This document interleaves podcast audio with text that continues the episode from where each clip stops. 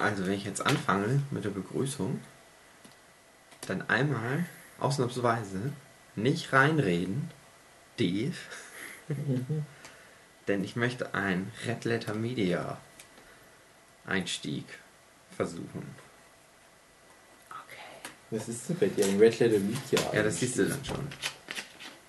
Red Letter Media Einstieg ist eigentlich, dass die immer mitten im Gespräch einsetzen. Ist das du siehst das dann doch. Du siehst das dann schon, wie ich das mache, Dave. Pass mal auf. Ich habe schon eine Ahnung, was sie machen. Lass dich mal überraschen. Na gut. Hose auf und einfach laufen lassen.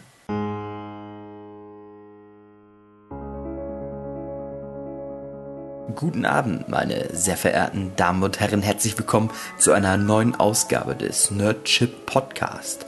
Heute mit dabei sind David Fülecki und Michael Wild.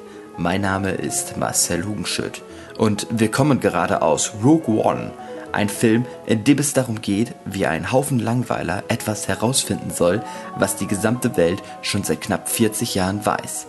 Ein Film, der so schlecht sein soll, dass Carrie Fisher extra gestorben ist, um sich nun im Grab umdrehen zu können. Doch was ist eure Meinung zu Star Wars Episode 3,9 Rogue One, eine Star Wars Weihnachtsgeschichte? Dave? Du hast gesagt, wir dürfen nicht reden. Du hast gesagt, wir sollen die Klappe halten, weil du was wie Red Letter Media Ja, das war der Einstieg und jetzt geht's los. Okay. Bin ich ja mal gespannt, was das für ein cooler Einstieg war. Du sagst immer, ich mach was wie irgendwas, einfach nur um Grund zu haben, damit wir die Klappe halten. Jetzt sagen wir, ich mach's wie bei, bei Titi. Dann wissen wir auch nicht, was du meinst. Ich sollte das wirklich mal so machen. Bei Red Letter Media bei, bei zum Beispiel ja, wenn es wirklich wie Red Letter Media die immer am Anfang. Wenn es wie so Red Letter Media jetzt hätte sein sollen, also wie Have in the Bag, worauf Ach, ich hinaus wollte, also. dann hätten wir halt jetzt erst noch einen Sketch aufführen müssen, dass wir alte Kassettenrekorder reparieren und uns dann der Film ins Kopf rein. Und, und was für ein Sketch wurde. willst du dann machen? Und Michel ist Postbote aus Also planst du irgendeine krasse Nein, Sketch das war's doch jetzt schon. Wir sollten, du hättest jetzt einfach anfangen müssen mit wie Jay, äh, Jay Baumann, heißt der Baumann?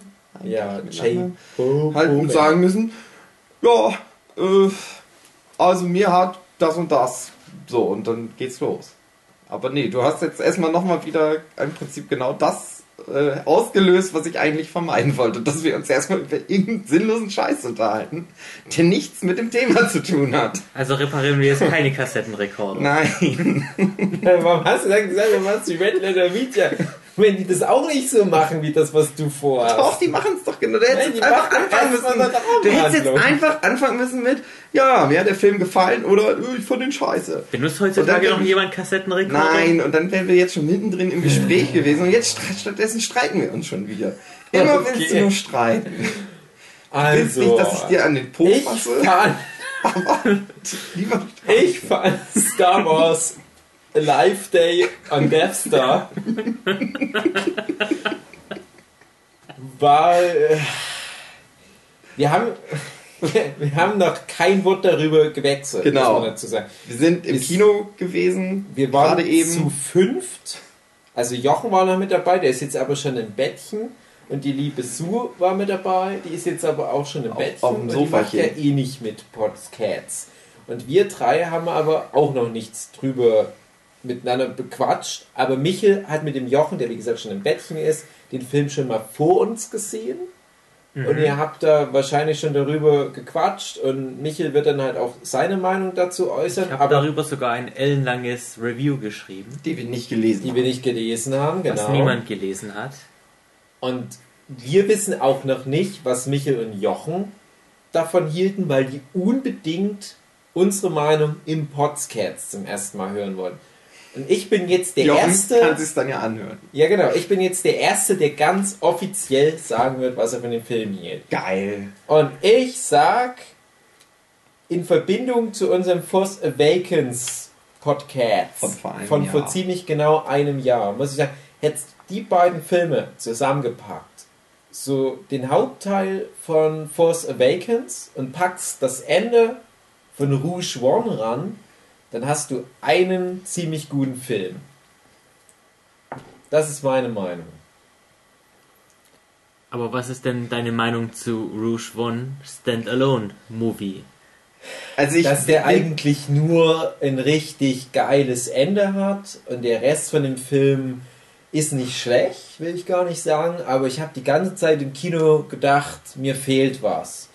Bis zu dem Moment, also ich würde sagen von Anfang an mit Spoilern oder hat wahrscheinlich eh jeder den, gesehen. Den hat jeder jetzt schon gesehen. Dann sage ich halt einfach, die kommen auf den letzten Planet, dieser Jordanien-Planet mhm. mit, mit schönen Stränden und Palmen, wo diese Bibliothek mit den Daten der Waffen und so weiter des Imperiums ist. Und ab da fand ich den Film richtig gut. Also das mhm. war eine richtig coole, auch lange Actionsequenz, die was bedeutet hat. Mhm. Und mm, um es halt nochmal Force Awakens zu beziehen, Force Awakens war ich ja nicht ganz so Fan von, der hat aber vieles sehr richtig gemacht. Ich war ein mhm. ganz großer Fan von den Charakteren, großer Minuspunkt bei Rouge One. Und ich hatte halt das Gefühl bei Rogue One, um was geht's hier eigentlich? Ist das alles? Ist das alles, dass wir jetzt einfach nur zwei Stunden die kleine Information aus Episode 4 nochmal mhm. Aufdröseln müssen? Aber ich finde, der hat dann irgendwann so eine Identität bekommen, wo ich das Gefühl hatte, es geht nicht nur darum, ja, hier die Pläne für den Todesstern, sondern es geht eigentlich darum, zu zeigen, hier, das ist der Zustand in diesem Imperium. Ja, genau. Und das, finde ich, hat eine Daseinsberechtigung in dem aktuellen Star Wars Franchise hätte vor ein paar Jahren keine Daseinsberechtigung gehabt, weil dann wäre das zu lasch für einen Star Wars-Film. Ein Film, wo es nur darum geht, irgendwelche Pläne zu beschaffen, ja. wäre zu lasch. Jetzt, wo wir aber wissen, wir werden die nächsten 20 Jahre jedes Jahr einen Star Wars-Film bekommen, dann kannst du auch mal einen Film zwischendurch bringen, der im Prinzip sich nur darauf ausruht, zu zeigen, das ist das Wars in Star Wars weil wir das bisher eigentlich noch mhm. nie so richtig gesehen haben. Und das fand ich eigentlich ganz interessant. Es wurde mir dann erst so richtig klar, naja, fuck, klar, das ist ja Star Wars. Und dann dachte ich bei Force Awakens, wann war denn da mal dieser Kriegsaspekt so richtig durchgekommen? Der wirkte halt sehr klein in der Hinsicht. Wirkte so wie Imperium ist eigentlich schon zerschlagen, also die letzten paar Truppen sammeln sich noch und so what, das ist doch keine Bedrohung mehr, dann haben die diese Waffe, na und? und dann kommt das Finale bei, bei Force Awakens und das war eher so wie so eine Gag-Parade, so, haha, drei Leute infiltrieren die feindliche Basis mhm. und bringen die zum Einstürzen, hier ist so eine ziemlich große Truppe infiltriert eine Bibliothek. Mhm. und es ist aber ein richtig harter Kampf. Und das fand ich war viel realistischer. Und es war halt nie so dieses überdrehte, superheldenmäßige Du hast halt, das, das Ding ist halt, dass das nur, das eigentliche Star Wars, das ist ja so wie so eine Familiensaga.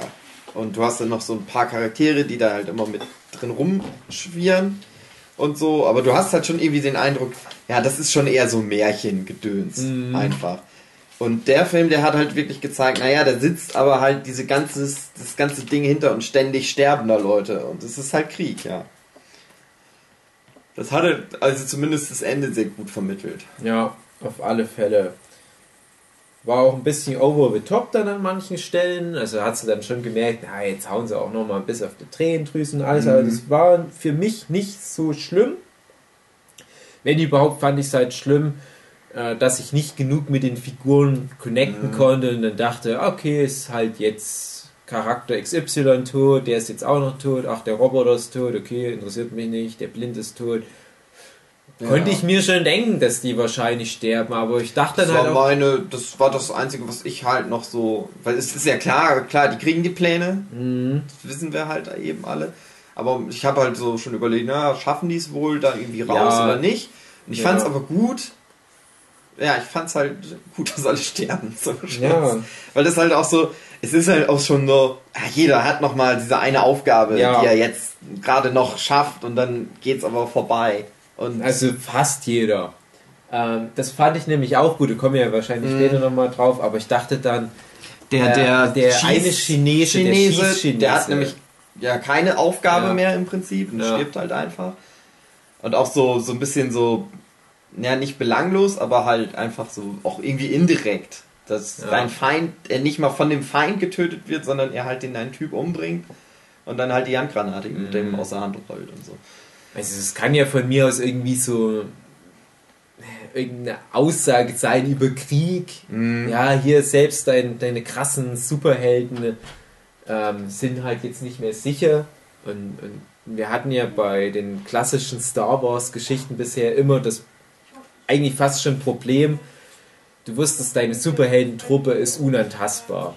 Jeder hatte eine Funktion, jeder hat irgendeine Superpower und denen passiert eigentlich nie was. Ja. Und der Film hat gezeigt, die haben auch alle ihre Superpower. Du hast, ja gut, nicht mal das. Es waren halt auch teilweise erstaunlich bodenständige Typen, wie eigentlich fast schon mein Lieblingscharakter, der desertierte Imperiumsflieger. Mhm, genau. Dieser, der, ja, ich, ich weiß nicht, sah irgendwie arabisch aus, der Schauspieler. Äh, das ist halt so ein Typ, der einfach nur ein ganz normaler Typ zu sein schien. Auch der stirbt dann halt so ein Tod, wo du denkst, oh, er hat noch einmal so dieses Knöpfchen gedrückt am Ende. Äh, aber die anderen waren ja schon irgendwie der, der krasse Spion, die krasse Einzelkämpferin, der, der sowieso alles Samurai-Typ. könnende Droide, der blinde Super Samurai, der halt auch äh, Kung Fu kann und äh, Legend of Avatar, Toff, super Fähigkeiten hat und alles Ja. Alles okay, aber alle sterben. Ist schon mal gut. Und dann ist halt dieser andere, der super Scharfschütze halt, der halt auch Superkräfte hat und auch wie so ein Ja. Typ wirkt. Moment, ich muss mal ganz kurz Sachen in Schutz bringen. Ähm, der halt aber einen absolut sinnlosen, nicht mal Heldentod stirbt, weil er zu nichts irgendwas beiträgt. Und da kannst du jetzt sagen, okay, das ist nur eine kleine Momentaufnahme aus dem Krieg der Sterne. Das bedeutet, überall in diesen ganzen vielen Planetensystemen, wo uns ja auch viele Planeten am Anfang vor allem des Films gezeigt werden, überall wird es wahrscheinlich Auseinandersetzungen geben und Leute von dem Kaliber, charismatische Haudegen, sterben da gerade einen sinnlosen Tod. Das ist die Aussage dieser Szene. Okay, nehme ich mit, ist okay. Hatte mir aber halt auch gedacht, wäre nicht schlimm, wenn einer oder so von denen überlebt und man vielleicht nochmal irgendwann was von denen hört. Weil so hast du am Ende ja doch wirklich einfach nur das, was du schon wusstest von Episode 4. Dadurch rein inhaltlich, würde ich sagen, für den Gesamtkontext Star Wars ist es echt belanglos. Aber, wie gesagt, so vom Schauwert her. Michael, willst du da mal was? Du hast ihn jetzt zum zweiten Mal gesehen. Ich habe ihn zum zweiten Mal gesehen. Beim, nach dem ersten Mal ähm, muss ich sagen, hat er mir nicht wirklich gefallen, Mhm. weil er mir einfach zu viele Schwächen hatte. Ähm, die Charaktere waren mir zu blass, also ich konnte mit denen nicht wirklich was anfangen. Also gerade die Hauptdarstellerin und ähm, der Typ, mit dem sie rumrennt, Diego Die- Luna. Ja, die- Cassian irgendwas im Film. Cassian Endor, Ja. Ähm, weiß nicht, ob es eine spaßige Anspielung auf Lando Calrissian und Endor, den Waldplanet Glaub oder Waldmond sein soll, keine Ahnung. Sie hatte ja auch als Deckname was, was so ähnlich wie Lea klingt. Ich habe sie in meinem Review, also beide einfach nur Tussi und Deppi genannt. Mhm. Ja, Ähm, Mann und Frau Charakter. Ja. Jetzt beim Wiederanschauen ging es auf jeden Fall ein bisschen besser. Ich weiß nicht, ähm, ob das jetzt daran lag, dass ich beim ersten Mal anschauen ähm, nicht einfach nur ständig auf die Action-Szenen gewartet habe und dann halt, dass man mit den an ganzen anderen Szenen vertröstet worden bin. Ich weiß nicht ganz genau. Ähm, schwer zu sagen. Schneid mal die Pause raus, ich muss mal kurz nachdenken.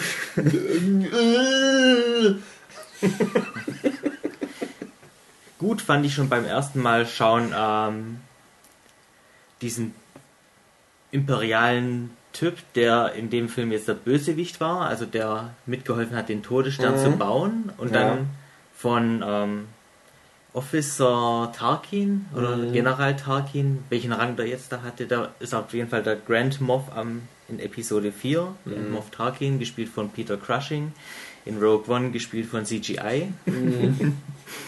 Von Woody aus Toy Story.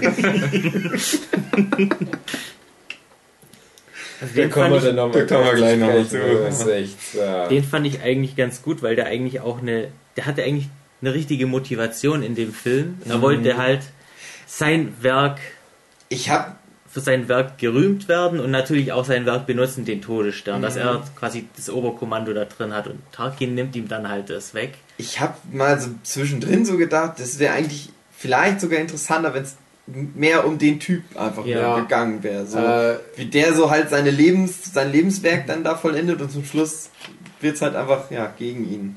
Ich, ich weiß nicht, ob ich da mal ganz kurz was einhaken muss bei, bei dem, weil ich den eigentlich auch interessant fand, so vom ganzen Spiel her einfach nur. Weil der halt auch nicht ganz schwarz einfach nur wirkte. Der hatte schon so einen, so einen gewissen Ansporn. Klar sind die imperialen Typen irgendwie jetzt schon sehr böse alle. Also wenn du bedenkst, dass das sich mal so entwickelt hat, dass das Imperium ja irgendwie noch die Guten waren in den Prequel-Filmen und irgendwann ist mal was verloren gegangen, weil eigentlich war ja nur der Imperator der Böse. Und das andere war einfach Die nur. anderen waren ja, die, die, war, die wussten ja nicht, was los ist. Aber jetzt hast du das Gefühl, nee, die sind jetzt einfach alle böse und alle so, hahaha, wir können jetzt Ja, Planeten wenn du für so, so einen Typ, so einen Monster-Typ in einem dunklen Ja, Umhang arbeitest, vielleicht checkst du dann auch irgendwann, na, vielleicht bin ich der Böse. Es wirkt halt immer comic-mäßiger von Teil zu Teil. Also wenn du das jetzt wirklich chronologisch betrachtest, wird's von, und das muss man echt in Prequels lassen, da wird's von äh, ziemlichem Graubereich und politischen Interpretationsspielräumen zu Elmer Fudd, der auf Bugs Bunny mit einer Flinte schießt, weißt du? Und der Typ hat aber zumindest noch so ein, so, ein bisschen was in sich drin, wo ich das Gefühl hatte, vielleicht ufert der Film in so eine Richtung aus, wo es darum geht, dass er vielleicht der finale Held ist. Weil er in seinem äh, ja, in seiner Ehre gekränkt wird durch Tarkin und Vader und so weiter, dass er sagt, haha, ich lass jetzt Debbie und Bitchy oder wie du sie genannt hast, ich lass die jetzt halt einfach diese Informationen rausschicken, ist ja eh nicht mehr mein Projekt. Die haben es mir ja weggenommen. Sollen die Idioten doch gucken, wohin sie kommen. Und was ist denn mit dem Spruch von Vader, der sagt, ja, passt mal schön auf, dass niemand an die Todessternpläne rankommt oder passt mal auf, dass, dass äh, Mats Mikkelsen den nicht irgendwie sabotiert hat. Und da dachte ich, das wird noch ein großer Plotpunkt. Weil wenn Vader denen schon auf die Schliche gekommen ist, und genau das ist ja der Punkt, Mats Mikkelsen hat den Todesstern sabotiert, darum geht's. Vader weiß das irgendwie. Und ich dachte, irgendjemand wird am Ende noch eine Rolle spielen und diesen Sabotageakt irgendwie verschleiern. Hat aber niemand gemacht. Die verschicken wirklich nur die Pläne. Vader weiß trotzdem, ja, die haben ihn irgendwie sabotiert. Wäre das nicht für Vader dann ein guter Zeitpunkt, um zu sagen, ja, wir räumen mal lieber den Todesstern, weil gehen wahrscheinlich ist der sabotiert. Ja, aber das Ding ist aber auch auf der anderen Seite wieder, der, der General, wie heißt er denn noch? Der? Computer-Animationsgeneral. Der weiß es scheinbar nicht ganz so genau, wie das, das, das, das ist. Und du musst ja auch bedenken, dann kommt ja auch Episode 4. Und das, das ist ja dann ein relativ kurzer Zeitraum, der das danach ist nur das noch statt- Einzige, was es halt dann auch für mich am Ende noch genau. mal so ein bisschen, dass es ja wirklich unmittelbar Und du könntest halt, halt sogar 4. sagen, deswegen haut Vader dann, ist Vader dann auch lieber da im Luftkampf dann zum Schluss drin, statt auf dem Todesstern zu bleiben. Weil er vielleicht schon, naja, die haben eine gute Chance, dass die das Ding jetzt in der Luft sprengen. Ja. Vielleicht. Und, und du musst auch bedenken, Vader ist nicht der Höchste da in der Rangordnung. Der ist ja so ein bisschen auch, der, der kann da zwar so durchgehen und Jedi-mäßig alle erwürgen, wenn er Bock hat, aber ich sag mal, die Befehlsgewalt haben ja eigentlich immer doch schon noch hier die ganzen An äh, Uniformträger. Da wird dir wahrscheinlich der Markus Lehmann widersprechen, aber. aber Der, Ja, ist, halt, der also, ist halt wie so der, es der ist, Buddy vom es Imperator. ist, es ist so aber- halb halb, ja. Er ist ja als, als ähm, Gesetz der Zwei, als Schüler des obersten Sith, also, ihr, ihr wisst ja, Sith, es gibt ja immer nur einen Meister und einen Ja, ja. Schüler, es gibt ja immer nur zwei Sith. Aber das wissen ja die Leute nicht. Mhm. Ja, die wissen ja auch nicht, dass das Anakin Skywalker ist. Ja, Naja, und, in, in, und insofern ist er offiziell natürlich nicht der zweithöchste im Rang. Ich weiß nicht, was da jetzt in den ganzen Expanded Universe Sachen dazu steht, zu dem Rang von Vader und so weiter drauf geschissen. Aber ich weiß, was du meinst. Wahrscheinlich hat Tarkin dann wirklich dort die Befehlsgewalt. Aber dann denke ich mir, können die sich nicht mal eine E-Mail schreiben, dass vielleicht dann Vader schreibt, ey hier Tarkin, äh, kannst du da nochmal irgendwie gucken, kannst du das nochmal gegenchecken? Kann, und die sagen ja sogar noch, lest alle E-Mails von Mats Mikkelsen. Vielleicht kommt Ist da, da irgendwie durch. drin, ne? Und die, natürlich können die irgendwo nachvollziehen in den Plänen. Ah, guck mal, der hat hier irgendwas gemacht, dass da leichter Druck darauf eine Kettenreaktion auslöst. Ja? Aber wie du halt sagst, es ist auch für mich der einzige Grund, warum das irgendwie funktionieren kann, ist halt die zeitliche Nähe. Ja. Wenn man davon ausgeht, dass dann relativ schnell die Folge abläuft, Luke trifft auf Ben Kenobi, die fliegen mit dem Falken Das ist ja dahin und Tag oder so. das sind vielleicht, ich sag Vielleicht mal, es sind Tage. ein, zwei Wochen maximal. Das ist das echt so viel. Ich meine, die sind dann zum Schluss und in dem, auf dem Schiff. Dann schickt sich das ja schon los. Okay, die Druiden sind dann nochmal unterwegs. Ach, Dann meinst du jetzt, meinst du jetzt äh, innerhalb von äh, Rogue One oder Episode 4? Ne, Episode 4 dann schon. Ja. ja, ich denke mal, Ja, ich denke halt auch, dass, dass Vader halt schon mal auf die Idee hätte kommen können und zu sagen, hier, lasst mal die Technikleute alles nochmal Ja. durchgucken. Es könnte sein, dass da jemand ein, ein Dings eingebaut hat, einen Fehler eingebaut Ja. hat. Allerdings, die ganzen Ingenieure werden ja umgebracht. Und vielleicht sind das die einzigen sechs, die sechs Typen sind die einzigen, die schlau genug sind, das alles zu durchsteigen. kann schon auch sein, klar. Und die fliegen dann halt auf so einer Raumstation rum, wo keiner das wirklich alles irgendwie bedienen kann. Das ist Äh. vielleicht auch ein Grund, warum es dann zum Schluss explodiert. Ja, Logik. Star Wars. Ja, Michel, Entschuldigung, ich, ich wüsste halt nur nicht, ob ich dann später nochmal dran denke bei diesem Punkt. Aber ja, der Typ, der, da waren wir, der Bösewicht. Ja, was ich auch ähm,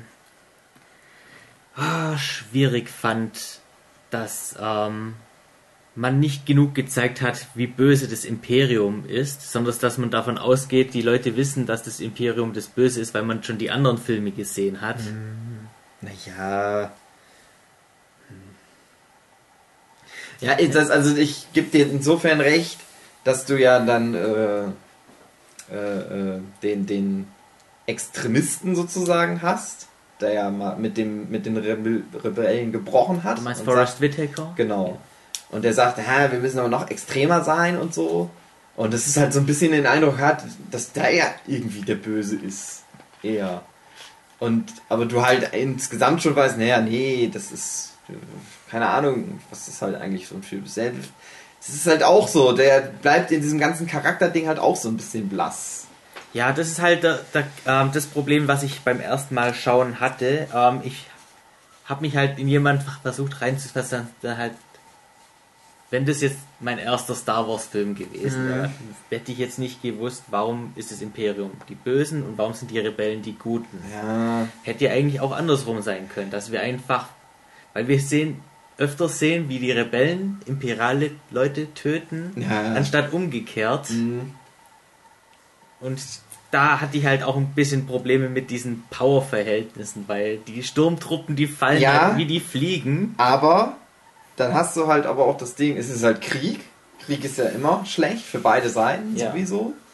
Du hast aber halt das Imperium, das ein Ding gebaut hat, mit dem es einen ganzen Planet vernichten kann. Um, Das ist schon Und böse. Leute, die wie Elmer Fudd reden in Bugs Bunny naja, also, äh, also ich kann das jetzt nicht so ganz nachvollziehen, weil ich finde, dass die Bildsprache das auch ziemlich deutlich gemacht hat. Und da fand ich wiederum den Anfang auch gut. Das war so, bevor ich das Gefühl hatte, irgendwas fehlt mir hier in dem Film. So diese ganze Expositionsphase, wo die zwischen relativ vielen Sternsystemen und Planeten immer hin und her geswitcht sind. Ja, wir sind jetzt auf diesem Handelsplaneten, wir sind jetzt auf diesem Strafgefangenenlagerplaneten, wir sind auf dem Abschürfungsplaneten. Du hast halt immer gewusst, das ist in der Hand des Imperiums und es war immer irgendwie was Schlechtes.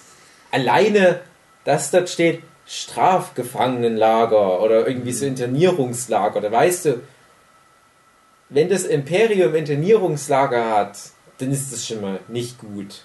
Das klingt nicht gut. Ja? Und dann siehst du aber halt auch diesen Planet und das sieht doch alles scheiße aus. Das ist karg und es liegt Schnee ein bisschen und es ist kalt und ungemütlich. Und Ja, hart. aber ich hätte schon gesehen, wie ein Sturmtruppler einer zivilen Frau einfach mal den Blaster ums Gesicht schlägt, um zu sehen, das ist ein Böser. Nee, das finde ich albern. Das finde ich albern, weil das ist, das ist die gleiche Argumentation, wo du dann sagen kannst, oh, ich finde, die Amerikaner haben hier bei ihrem Kriegsfilm nicht genug deutlich gemacht, wie böse die Nazis sind. Ich finde, die Nazis hätten zwischendurch noch mehr Frauen vergewaltigen sollen. Wo ich es doch gerade interessant finde, wenn du das halt einfach mal offen lässt, weil die Nazis sind ja dann nur die Spielbälle. Und ich finde, das macht eigentlich Rogue One gut. Und äh, ich glaube, wir hatten das Thema schon mal bei, bei Force Awakens, wo du nicht mehr dabei warst. Oder ich hatte es mal irgendwie privat mit Jochen, dass zumindest Jochen die ähm, Clone Wars Serie nicht gesehen hat.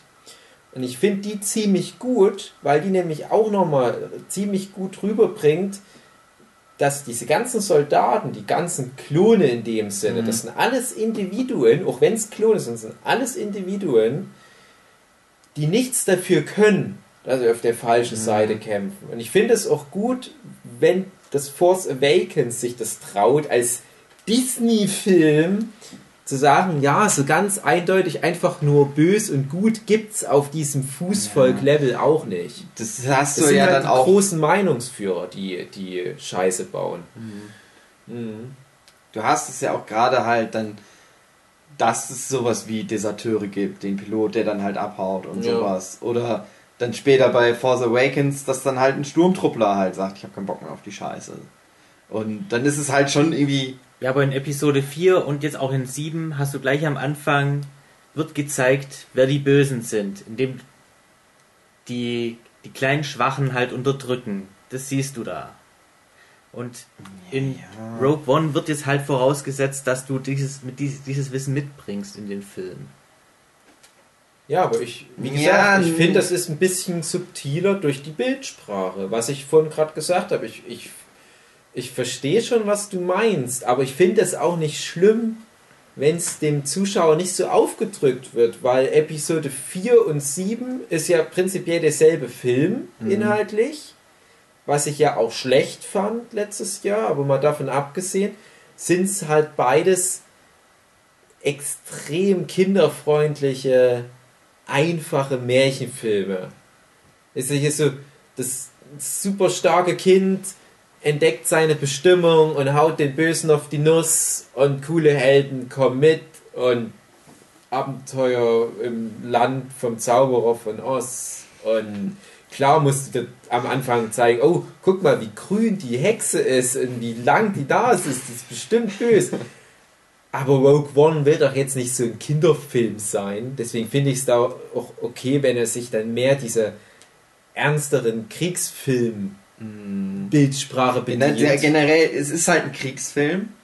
Und da dauert es halt ein bisschen länger, bis halt irgendwann die, die Aussage kommt, ne? Es ist vielleicht doch besser, wenn halt die Typen gewinnen. Ich fand halt auch- Hier kommt dann halt noch das zweite Problem da, dazu, dass ich halt mich mit den Hauptcharakteren nicht wirklich identifizieren konnte. Ja, das ist, ja, das ist eine Schwäche, die Hauptcharaktere. Es Ja, ist, es ist halt einmal, dass es viele sind, dass die dann nicht so interessant sind, dass die gar nicht so viel Screentime dann immer haben, dass es dann halt auch nicht so traurig ist, wenn die dann halt sterben zum Schluss. Nein, ich finde, das sollte eigentlich schon irgendwie mitnehmen. Die haben halt, ja, ihr Leben geopfert, damit eben dieses böse Imperium keinen großen Schaden mehr anrichten kann mit ihrer Superwaffe. Naja, das wird ja auch gut gezeigt. Das sind ja auch dann wieder gute Szenen letztendlich. Die ganzen Todesszenen und so, dieser ganze Endkampf, der ist auch irgendwie echt cool. Ja.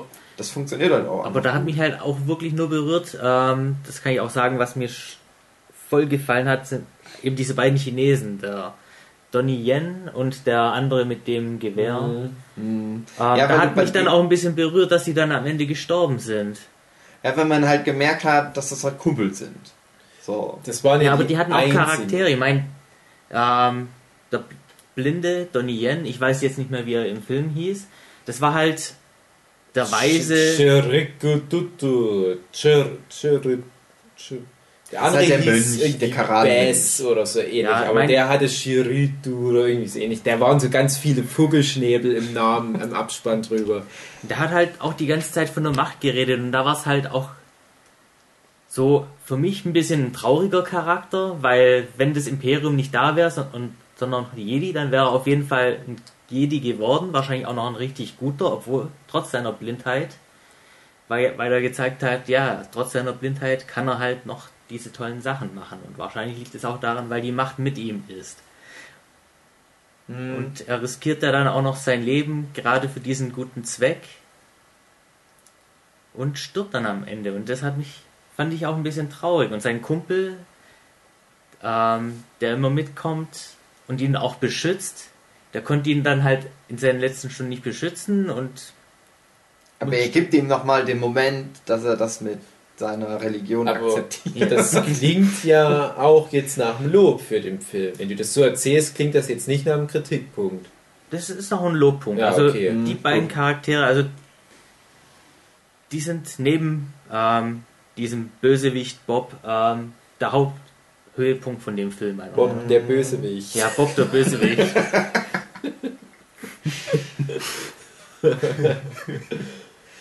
Ich überlege gerade halt. Also ich glaube, gerade abzielen tut's, dass man ganz traurig ist, als der Roboter stirbt, den ich Ja. aber irgendwie doof fand. Den habe ich gar nicht gemocht, Den ganz mochte ich ehrlich. Ja, genau. Ich weiß auch nicht, ob da einfach nur die schlechten Witze bekommen hat oder ob das wirklich noch so ein bisschen an der Synchronisation liegt, dass der halt vielleicht. irgendwie. Weiß ich, ich weiß nicht, wie das Ja. wie er im Ich hätte Original ihn sympathischer gefunden, wenn der so ein richtiger Roboter einfach gewesen wäre. Wenn die ganze Zeit halt einfach nur so. Ja, Bipo, völlig. Gefühle. Also das war ja schon so, das wirkte dann immer Der schon so, oh, ich bin wie- beleidigt. Wie oh Marvin the Paranoid Android. Ja, Kennt nee. den aus der anderen durch die Galaxis? Also ich hätte es halt irgendwie. Ich glaube, das wäre lustiger gewesen, wenn das trockener gewesen wäre, anstatt Ja. schon so. Ja. Das, das ist halt echt. Du hast irgendwie auf dieser einen Seite so, so dann schon so diesen Kriegsfilm und irgendwie ist alles Ja. scheiße, aber du hast dann trotzdem noch den, den Comedy-Roboter. Aber da mal zwei Punkte. Erstens, es ist ja immer noch Star Wars. Und Ja, Star Wars ja, ist ja ja. auch funny. Ja, Und da muss auch, finde ich, die Funny-Note rein, weil es Ja. sich sonst nicht nach Star Wars mehr Aber anfühlt. gutes Funny Ja. hätte ich gerne gehabt. Genau. Gehe ich vollkommen Mhm. mit. Mir hat er auch gar nicht gefallen. Ich fand den vom Look her cool. Da Mhm. waren ein paar coole Einstellungen. Ich fand auch dieses ganze Rumgeshaker mit, mit der Shin Esra, Esra oder wie Tussi. Ursa, der Hauptcharaktöse. Das fand ich halt nervig, dass die sich immer so ein bisschen angezickt haben Mhm. und das war nicht wirklich ein Arc. Am Ende überreicht die dem eine Waffe und es war alles gekittet. So nach dem Ja. Motto, ah, jetzt hast du mir eine Waffe gegeben, jetzt sind wir doch Freunde ich fand es halt gut, dass er am Ende noch was zu tun hatte. Der hatte ja den ganzen Film über was zu tun. Der wirkt doch wie der mächtigste in der Heldentruppe. Er hat am meisten gemacht, er hat am meisten beigetragen. Es war ja auch so ein geläuteter Bösewicht eigentlich. Es war alles in, in der Vorgeschichte schon. Da wird es demnächst hunderte Romane geben, wie der Typ zum guten Roboter wurde. Äh, Und ich fand es aber auch nicht schlimm, dass der eine menschliche Persönlichkeit hatte. Es war halt irgendwie ein Systemfehler und so weiter. Egal. Aber ich hatte ständig das Gefühl, der sagt was, kurze Pause, damit alle im Kino lachen können. Und im Kino, gut, wir waren nicht viele, muss man sagen. Aber im Der Kino eine Typ, hat- der rechts hinter mir saß, der hat immer gelacht. der hat gelacht, okay. Ich hatte das Gefühl, sonst Totenstille und eher so peinlich berührtes Schweigen. Ja. Ey, ey, ernsthaft, das, das ist Ja. gerade so eine ernste Szene und der macht euch so einen dummen Spruch über Wahrscheinlichkeiten und so einen Scheiß. ja, aber so war das bei uns beim ersten Mal auch. Also da war das Kino auch voller, aber kein Lacher. Ja, und das fand ich halt echt schwach. Und das war halt einfach nur schlecht geschrieben. Ist halt dumm gelaufen. Na gut, dumme, dumme Gags. Äh, aber wo wir wieder bei dem alten Thema sind, was wir auch schon mehrfach angesprochen haben, guter Kriegsfilm muss auch witzige Momente Ja, ja, haben. klar, sag ich Aber, aber dann halt das so zu machen, dass die, die ganzen witzigen Momente dem einzigen Nicht-Menschen Mhm. im Film geben, ne, wo es auch nicht zündet, das wird dumm. Warum sagen die dann nicht, äh, wir lassen wenigstens einen von den Hauptcharakteren, wen auch immer du nimmst, irgendwie lustig sein. Mhm. Von mir aus auch Bösewicht Bob. Warum nicht? Warum ist es nicht so, dass, dass Darth Vader ist halt so ein, so ein krasser, dunkler Lord und äh, General Tarkin ist der krasse, böse Darth Woody. und du hast aber Bösewicht Bob, der eigentlich nur seinen Job macht und denkt, ah Mann, habt ihr alle einen Stock im Arsch. Ah, ah, hier meine coole Waffe. Und vielleicht ist es irgendwie so ein nerdischer Typ, der sich seinen Kindheitstraum von so einer Doomsday-Device endlich erfüllt hat. Er ist halt auch nur ein generischer Bösewicht, wenn du es Ja. runterbrichst. Dann hast du deine Heldentruppe. Und es sind halt so ein paar langweilige Laschis. Null Witz in den Figuren, aber wirklich null. Und das tut der Sache einen Abbruch. Und dann denke ich an Soldat James Ryan und so jemand wie ein Tom Hanks und so weiter. Und ich meine, Soldat James Ryan ist schon nicht jetzt unbedingt für mich so ein Vorzeigekriegsfilm. Da hast du halt in Tom Hanks zum Beispiel schon so einen etwas lebensbejahenderen Typ. Und alleine dadurch will ich, dass Tom Hanks am Ende nicht stirbt. Der stirbt am Ende und ich bin wirklich traurig. Nee, das ist sinnlos gewesen. Aber was haben denn solche Leute einer Welt nach der Geschichte noch zu geben, wenn das doch alles solche Krieg, kriegsgefärbten, langweiligen, emotionalen, voll finsteren Deppen sind. Wenn die das überleben, dann kommt die in eine gesäuberte Welt zurück und alle denken sich, ach, ich wünschte, die wären damals im Krieg gestorben. Die sind so unangenehm.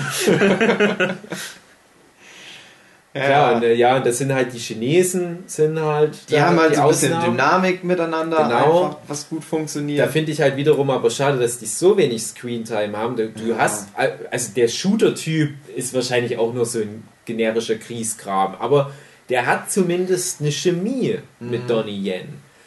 Äh, aber dann gibt es halt noch den, den geläuterten äh, Piloten und bei dem hatte ich als einziges in den ganzen Film immer wieder das Gefühl, für den ist die Situation auch wirklich unangenehm, weil alle den hassen. Der hat es so richtig gemerkt, ah Mann, ich versuche euch zu helfen, aber ihr glaubt mir nicht, ihr verprügelt mich, ihr wollt mir mein Gedächtnis löschen, äh, ihr findet mich scheiße, weil ich beim Imperium war, ich kann auch nichts dafür. Sie- Siehe ähm, Typ in Episode 7, schon Namen vergessen.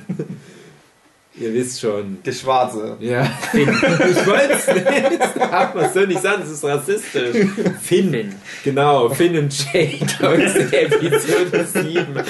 Das ist ja auch so jemand, wo du das Gefühl hast, der ist da wahrscheinlich reingeboren worden. Was kann der dafür? Und bei dem hatte ich das halt auch das Gefühl, wer weiß, welche Verstrickungen dazu geführt haben, dass der gar keine Wahl hatte, als beim Imperium zu landen. Und ist ja auch scheißegal, wie der dann geläutert wurde von, von Jin Ersos Vater Mats Mikkelsen. Aber der Typ hat's Herz am rechten Fleck und, und da habe ich aber auch das Gefühl gehabt, der wäre auch ein guter Kumpeltyp außerhalb des Kriegs gewesen. Aber Ja. die anderen waren einfach nur Soldaten. Was will ein Soldat in der echten Welt? Die können ruhig sterben. Nimmst du raus aus der Gleichung, tut niemandem weh. Die werden dann nur so wie Rambo. Genau. Um nochmal auf den Roboter zurückzukommen, was ich schon seit einer halben Stunde eben einwerfen wollte. Ich hätte mir so ein bisschen mehr was gewünscht wie ein Terminator. also nein, nicht, nicht als schon der Ja, Roboter doch, so wie er ist, ja. aber halt vom Charakter her, weil da ist es ja auch so. Das Ja. ist ja auch eine umprogrammierte Killermaschine, der eigentlich Menschen umbringen soll. Und da finde ich, da funktioniert dieser Witz. Was hast du bekommen? Besser. Terminator 3. Ja. Ja. Naja. Aber ihr versteht, was ich meine. Ja, ich das weiß ist, schon. Das ist das, das Ding. Dass ich immer gedacht habe, ja, das könnte cool sein, aber ne, nee, es ist ein bisschen scheiße. Ich kann es halt auch schwer fassen bei ihm, weil wie gesagt, die Grundidee fand ich nicht schlecht mit diesem menschlichen Mhm. Roboter. Und C3PO ist auch sehr menschlicher Typ. Aber halt auch, da waren, waren immer wieder so, ah, ich weiß auch nicht, so dieses Bitchige. Wenn er vielleicht nicht so bitchy gewesen wäre, sondern dafür halt entweder völlig drüber, wie halt Marvin mit Paranoid Android, dass er halt so ein Character Trait hatte, so supermenschlich, dass er schon wieder depressiv ist, oder so supermenschlich, dass es ein lustiger Typ ist, aber nicht so supermenschlich, dass er ernsthaft zickig sein kann, weil das war.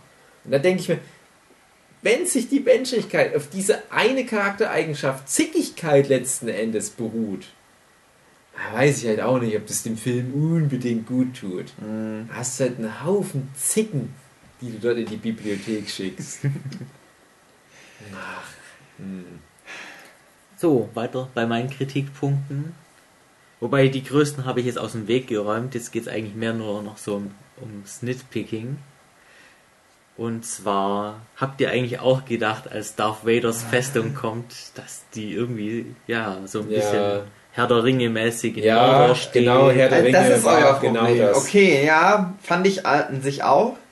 Ich fand es, es ist halt schon total drüber, wie der halt dann aufgebaut wird. Dann hast du einen riesigen Schatten, den er wirft in seinem Lavaberg. Und dann kommt er halt und dann sieht man ihn und ich habe so gedacht, na, wieso sieht er so billig aus?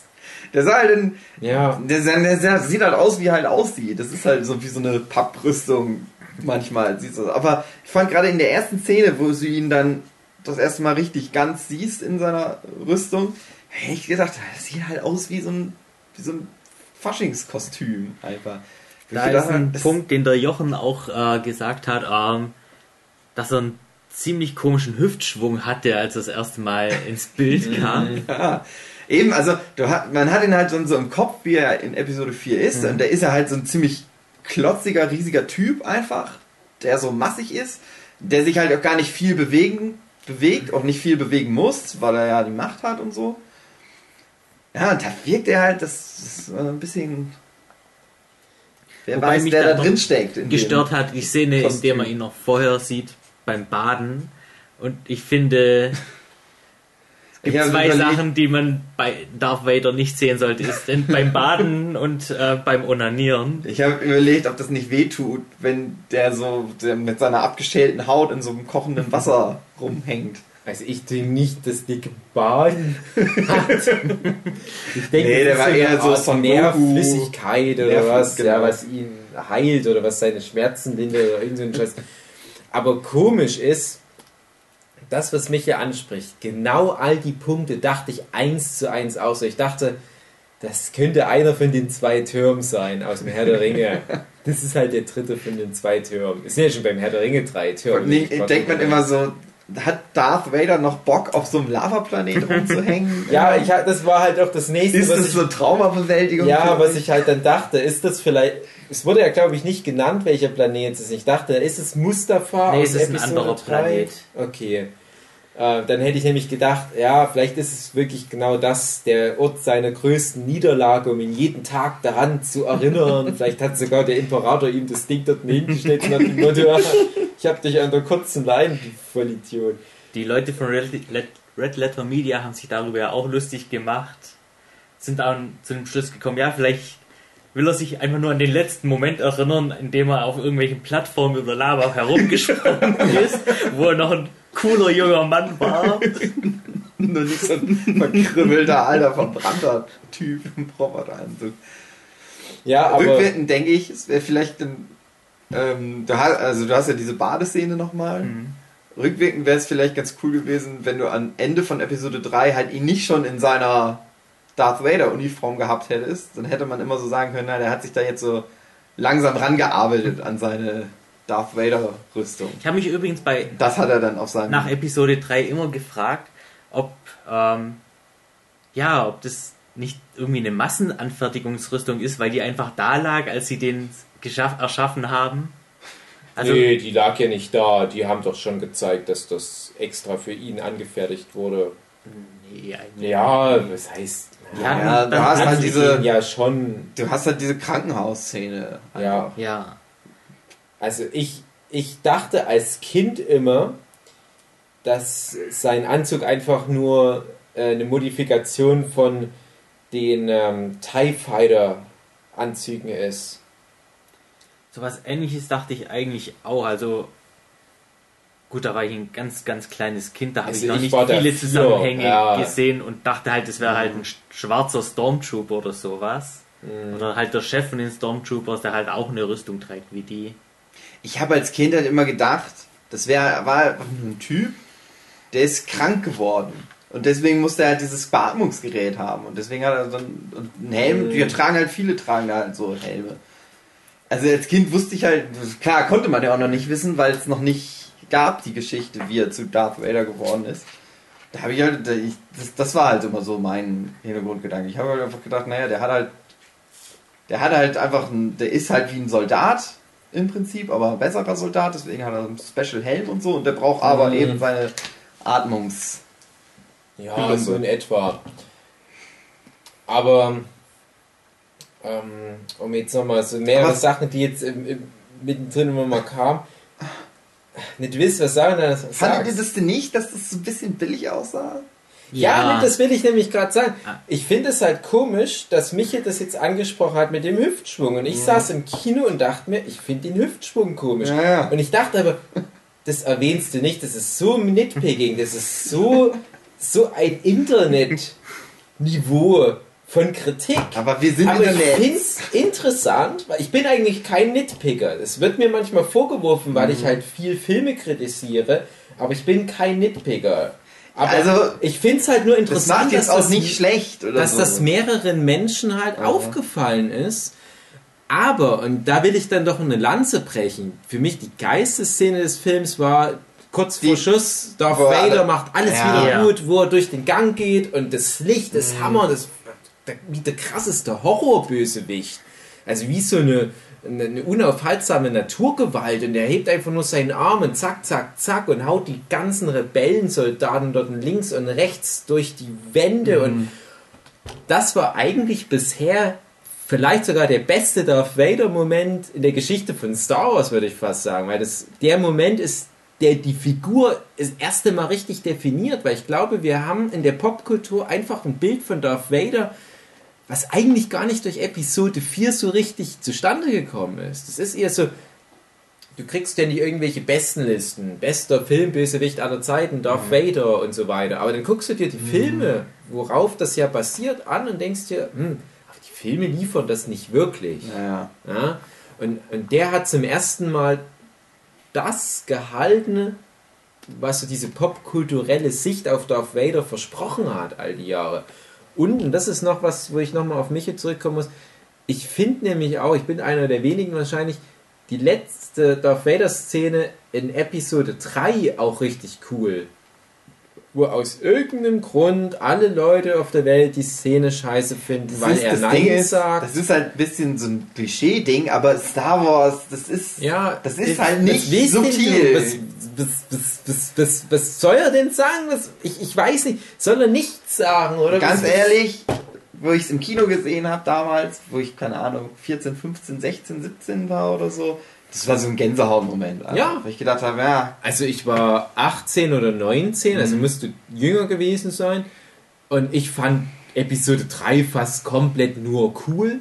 Und Mhm. das war für mich Icing on a Cake. Also die kompletten letzten 10, 15 Minuten von Episode 3 für, für mich heute noch ein Hochgenuss, wie die ganzen kleinen Verbindungen da am Ende so zusammenkommen.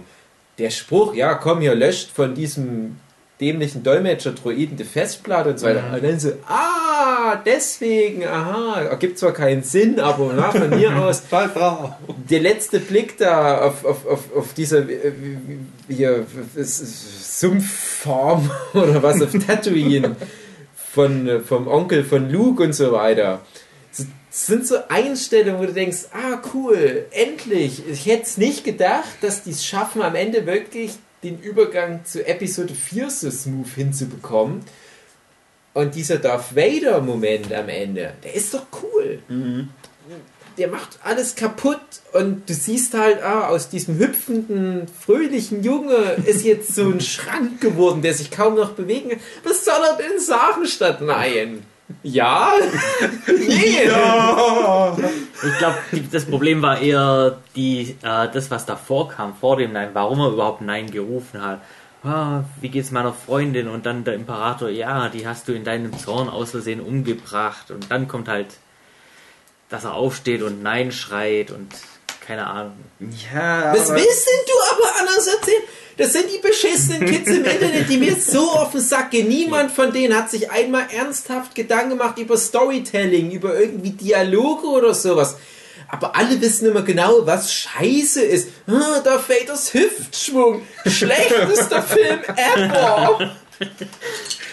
Aber da haben angeblich alle auf einmal kollektiv ein Problem damit, dass sich Anakin Skywalker, dessen einzige große finale Motivation er selbst und seine Familie war in den Prequel-Film, mhm. dass er auf einmal sich, oh welche Überraschung, nach seiner Familie erkundigt.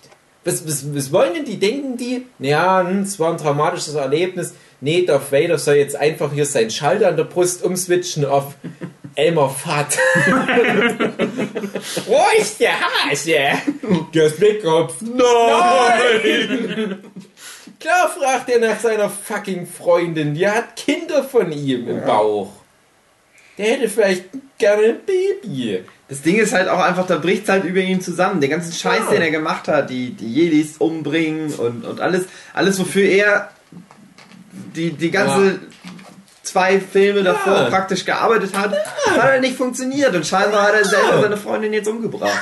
Und ich fand, das ist völlig zu Unrecht so, so kritisiert der Moment.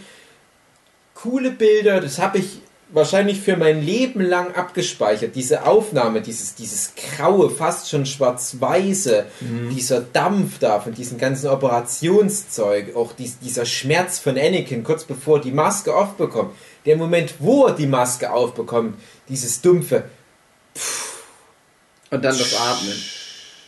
Was du dann zum ersten Mal Ja. Hast. Alles so geil. Wunderbar. Und ich fand fast, ehrlich gesagt, wo er heute mit seinem Hüftschwung kam, hm. ich hätte gerne den Moment von Episode 3 als letzten Vader-Moment abgespeichert. Und ich fand halt auch, ich wusste nicht, dass er ganz am Ende dann nochmal so einen Moment hat. Und ich dachte, ist das jetzt einfach nur so der, der Cameo dass er halt jetzt mal hier kurz vom Baden kommt und seinen Hüftschwung probiert in seinem Herr der Ringe Fanschloss. Und ich fand ihn halt irgendwie nicht intimidating in dem ja. Moment. Irgendwie die Stimme war auch nicht mehr so ganz die alte, hatte ich das Gefühl. Im Original ja immer noch James Earl Jones, aber irgendwie ja. wahrscheinlich der deutsche Synchronsprecher. Ich weiß nicht, ob sie da den gleichen alte. Synchronsprecher hatten oder so. Es wirkte so ein bisschen. Es wirkte ein bisschen zu weich und so weiter. Genau, nicht, nicht als ob noch ein Filter gefehlt hätte ja, als genau, ob der Typ genau. nicht noch ein bisschen. Müsste noch ein bisschen rauer und älter genau. wirken, hatte ich das Gefühl. Ich dachte, irgendwie ist es schon die Stimme, aber vielleicht auch so ein Ding. Vielleicht habe ich es falsch abgespeichert. Ich bin schon der Meinung, spätestens in, in Empire Strikes Back hat er eine rauere, härtere Stimme. Mhm. Und ich bin aber auch der Meinung, der hatte auch diese ganz gute, raue, harte Stimme in Episode 3. Warum jetzt nicht hier? Na, ist jetzt auch ein bisschen nitpicking, aber ja, irgendwie ja. war ich nicht zufrieden mit dem Moment. Und ich fand es halt auch ein bisschen schade, dass er halt einfach nur so ein bisschen was administriert hat und halt mal kurz seinen Power Choke macht. Hier, mhm. ich wirke dich, weil ich das halt mal gemacht habe in einem älteren Film. Und das ist mein Signature Move und die Leute sollen sich daran erinnern, dass ich genau derselbe Typ bin. Dann geht er und dann dachte ich, hm, ich hoffe, das war es jetzt nicht. Aber irgendwie hatte ich dann schon so die Befürchtung, das war mhm. der Moment. So wie dann halt echt wurde. viel kommt, dass dann immer nur so R2D2 und ja. C3PO taucht nochmal auf. Oh, hallo. Ja. so ganz viele Momente. Oder du hast halt vorher das Ding mit, dass, dass der äh, äh, Ersatzvater von Prinzessin Lea halt nochmal, ja, ich kenne genau die richtige Person, die das machen könnte. Zwinker, zwinker. Ja, wobei, ja, wer wird's muss sein? Publikum! Lea! Jawoll! Wobei ich sagen muss, das war jetzt wieder ein Cameo, das auch funktioniert hat. Einfach weil der dann ja. quasi noch die Verbindung von ja, den Prequels es hat Ja, ja, ich meine, äh, so wirkte das dann mhm. halt, ah, wir schmeißen jetzt alles nochmal ein, was ihr ja. kennt. So, so. Und das, das machte das, die Figur immer. Ich so dieses Cameo von C3PO und gerade diesen anderen zwei Typen, die ja, man am Anfang von der Tatooine-Bar ja. findet, die finde ja. ich dann halt eher schlecht reingeht. Ja, da dachte ich halt auch, äh, Episode 7 hatten wir als einen der großen Kritikpunkte, dass das Universum wie ein Dorf wirkte. Jeder mhm. trifft da zufällig jeden und alle haben irgendwie eine Verbindung zu jedem und zufällig sitzt Gut, der gerade. Allerdings muss ich jetzt noch dazu sagen, also das mit C3PO und so, das wirkt dann halt ein bisschen doof. Aber das macht schon Sinn, weil das ja wirklich exakt das, das fünf Sekunden praktisch bevor Episode 4 dann anfängt ja. spielt. Und dann macht es schon irgendwie Sinn, die dass müssen die jetzt ja schon noch mal sagen, ja, wir fahren da jetzt mit, mm. ja, weil wir ja dann den Chip reingesteckt bekommen. Ist schon klar, sehe ich auch ein. Ähm, aber wirklich das, was mich auch gerade angesprochen hat, was ich auch schon ansprechen wollte, mit den beiden Typen, die halt dann Luke Skywalker anpöbeln in der Bar. Da dachte ich mir auch, ja, wie wahrscheinlich ist denn das? Und das ist ja auch kurz bevor die nach Mos Eisley machen. Mhm. Muss man sich mal vorstellen, das ist vielleicht drei Tage bevor die in Mos Eisley sitzen. Ne? Sind die noch auf dem Planet, der fällt denen nichts Besseres ein. Ja, dann, dann, sind die zufällig dort in der Stadt, die eigentlich ja dann auch noch zerstört ja. wird.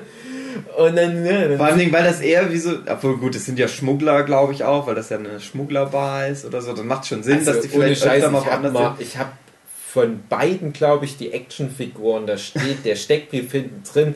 Ich glaube, der eine ist ein Doktor sogar. Also. Das, was ich sagen wollte, ist halt, in Episode 4 wirken die halt einfach eher wie Typen, die immer in dieser Bar abhängen. Das sind halt einfach, mm. die so zum Inventar gehören. Ja, und dann denkst du, okay, die haben gerade ein traumatisches Erlebnis in der Sicht. Vor drei Tagen ist die fucking Stadt, in der die waren, wirklich atomisiert worden. Mm. Die sind durch Zauberkraft da geflohen. Und das erste, was denen einfällt, wo die so langsam zur Ruhe kommen, die machen irgendeinen so Feuchtfarmer an. und verlieren ihren fucking Arm. Okay, wir sind aus der scheiß pulverisierten Stadt rausgekommen. Irgend so ein Rentner schneidet uns einen Arm ab. Ich würde sagen, call it a week, wir nehmen uns Ferien. Und als nächstes machen sie Ferien in irgendeinem so Park und dummerweise die Saurier brechen aus. Oh Mann. Ja, aber das, das, äh, ich finde es auf der einen Seite als Fanservice schon so ganz lustig. Aber ich denke, es ist auch so ein flacher Fanservice. Mir bringt das ja. nichts. Ich finde halt immer irgendwie geiler so Fanservice. Das ist, obwohl es ist eigentlich kein Fanservice. Aber zum Beispiel wie der Sternzerstörer so über der Stadt hängen und so. Mhm. Dass du halt diese ganzen mhm. Dinger, die du kennst, die du aber immer nur in Weltraumsetting kennst, halt dann noch manchmal so einfach nochmal neu interpretiert in einem anderen Setting sozusagen siehst. So wie in Episode 7 der Sternzerstörer, der halt auf den Planeten da abgestürzt ist und sowas. Mhm. So, das fand ich, finde ich immer, immer cool. Und dann, ja, und dann gibt es halt noch dieses sehr flache Fanservice-Ding. Aber Darth Vader wurde ja gerettet durch seine letzte Szene. Ja. ja. Bei Sternzerstörer noch, noch ein kleiner positiver Punkt ich hatte das Gefühl, dass die Sternzerstörer Modelle waren in dem Film. Mm, ja. Und das hat mir sehr gefallen. Weil ich fand, das, das sah halt wirklich aus wie so einmal mit weißer Lackfarbe nochmal drüber. Und das war aber so schön, so das, dieses ganze mhm. kleine Details, wo ich mir dachte, ah, wenn das wirklich jemand in Handarbeit so nochmal nachgebaut hat, das wäre echt eine schöne Reminiszenz an die alten Filme. Ich hatte eigentlich lustigerweise das Gefühl, dass das CGI sein könnte, allerdings, dass sie da halt einen Plastiklook mit reingebracht haben. Einfach damit es wie Modelle Bisschen wie aussieht. der Lego-Film, der halt wie ja, Lego aussieht ja. und so genauso ist wie ein Stop-Motion-Lego-Film, aber doch am Computer gemacht ist. Schwierig. Schwer zu sagen. Finde ich aber generell ähm, ist auch was, was ich, was ich positiv sehe bei auch Episode 7, dass die sich sehr viel Mühe geben, Look und Feel der alten Filme wieder aufzugreifen. Es ist halt auch was wie dass die teilweise halt auch wie so wie 70er Jahre ja, Schauspieler genau. aussehen und halt auch solche Fressen casten. Ja, genau das, genau. Da hast du den mit, mit, mit zu dem Schnurres mm. ne? und, und Leute, die halt auch wirklich so ein bisschen overacten dann. Ich hatte auch einmal bei, bei der Szene mit den X-Wing-Piloten ja. fast den Eindruck, ja. als ob die, als ob die genau. alle Szenen nochmal verwendet genau, haben. Genau, das wollte ich nämlich gerade betonen hier, mm. dieses Overacting, so äh, Blau 1 an Rot 1. Hallo, hallo. Hallo, hallo. Und dann nochmal der dicke Pilot, der immer wieder steht. Ja, genau. Und das finde ich so süß. Und, und ich finde halt, Episode 1 bis 3 haben es da ziemlich schwer gemacht, weil die eigentlich schon gezeigt haben, oh, total krasse Zukunft. Und da hast du schlimmst bei sowas wie die Clone Wars Serie. Also ihr habt die ja jetzt anscheinend beide nicht gesehen. Teilweise. Man, nicht alles. Aber die Clone Wars Serie, die macht halt wirklich Science Fiction aus dem Star mhm. Wars. Mhm. Weil die, und ich finde die auch nicht schlecht, also die kann man sich echt angucken.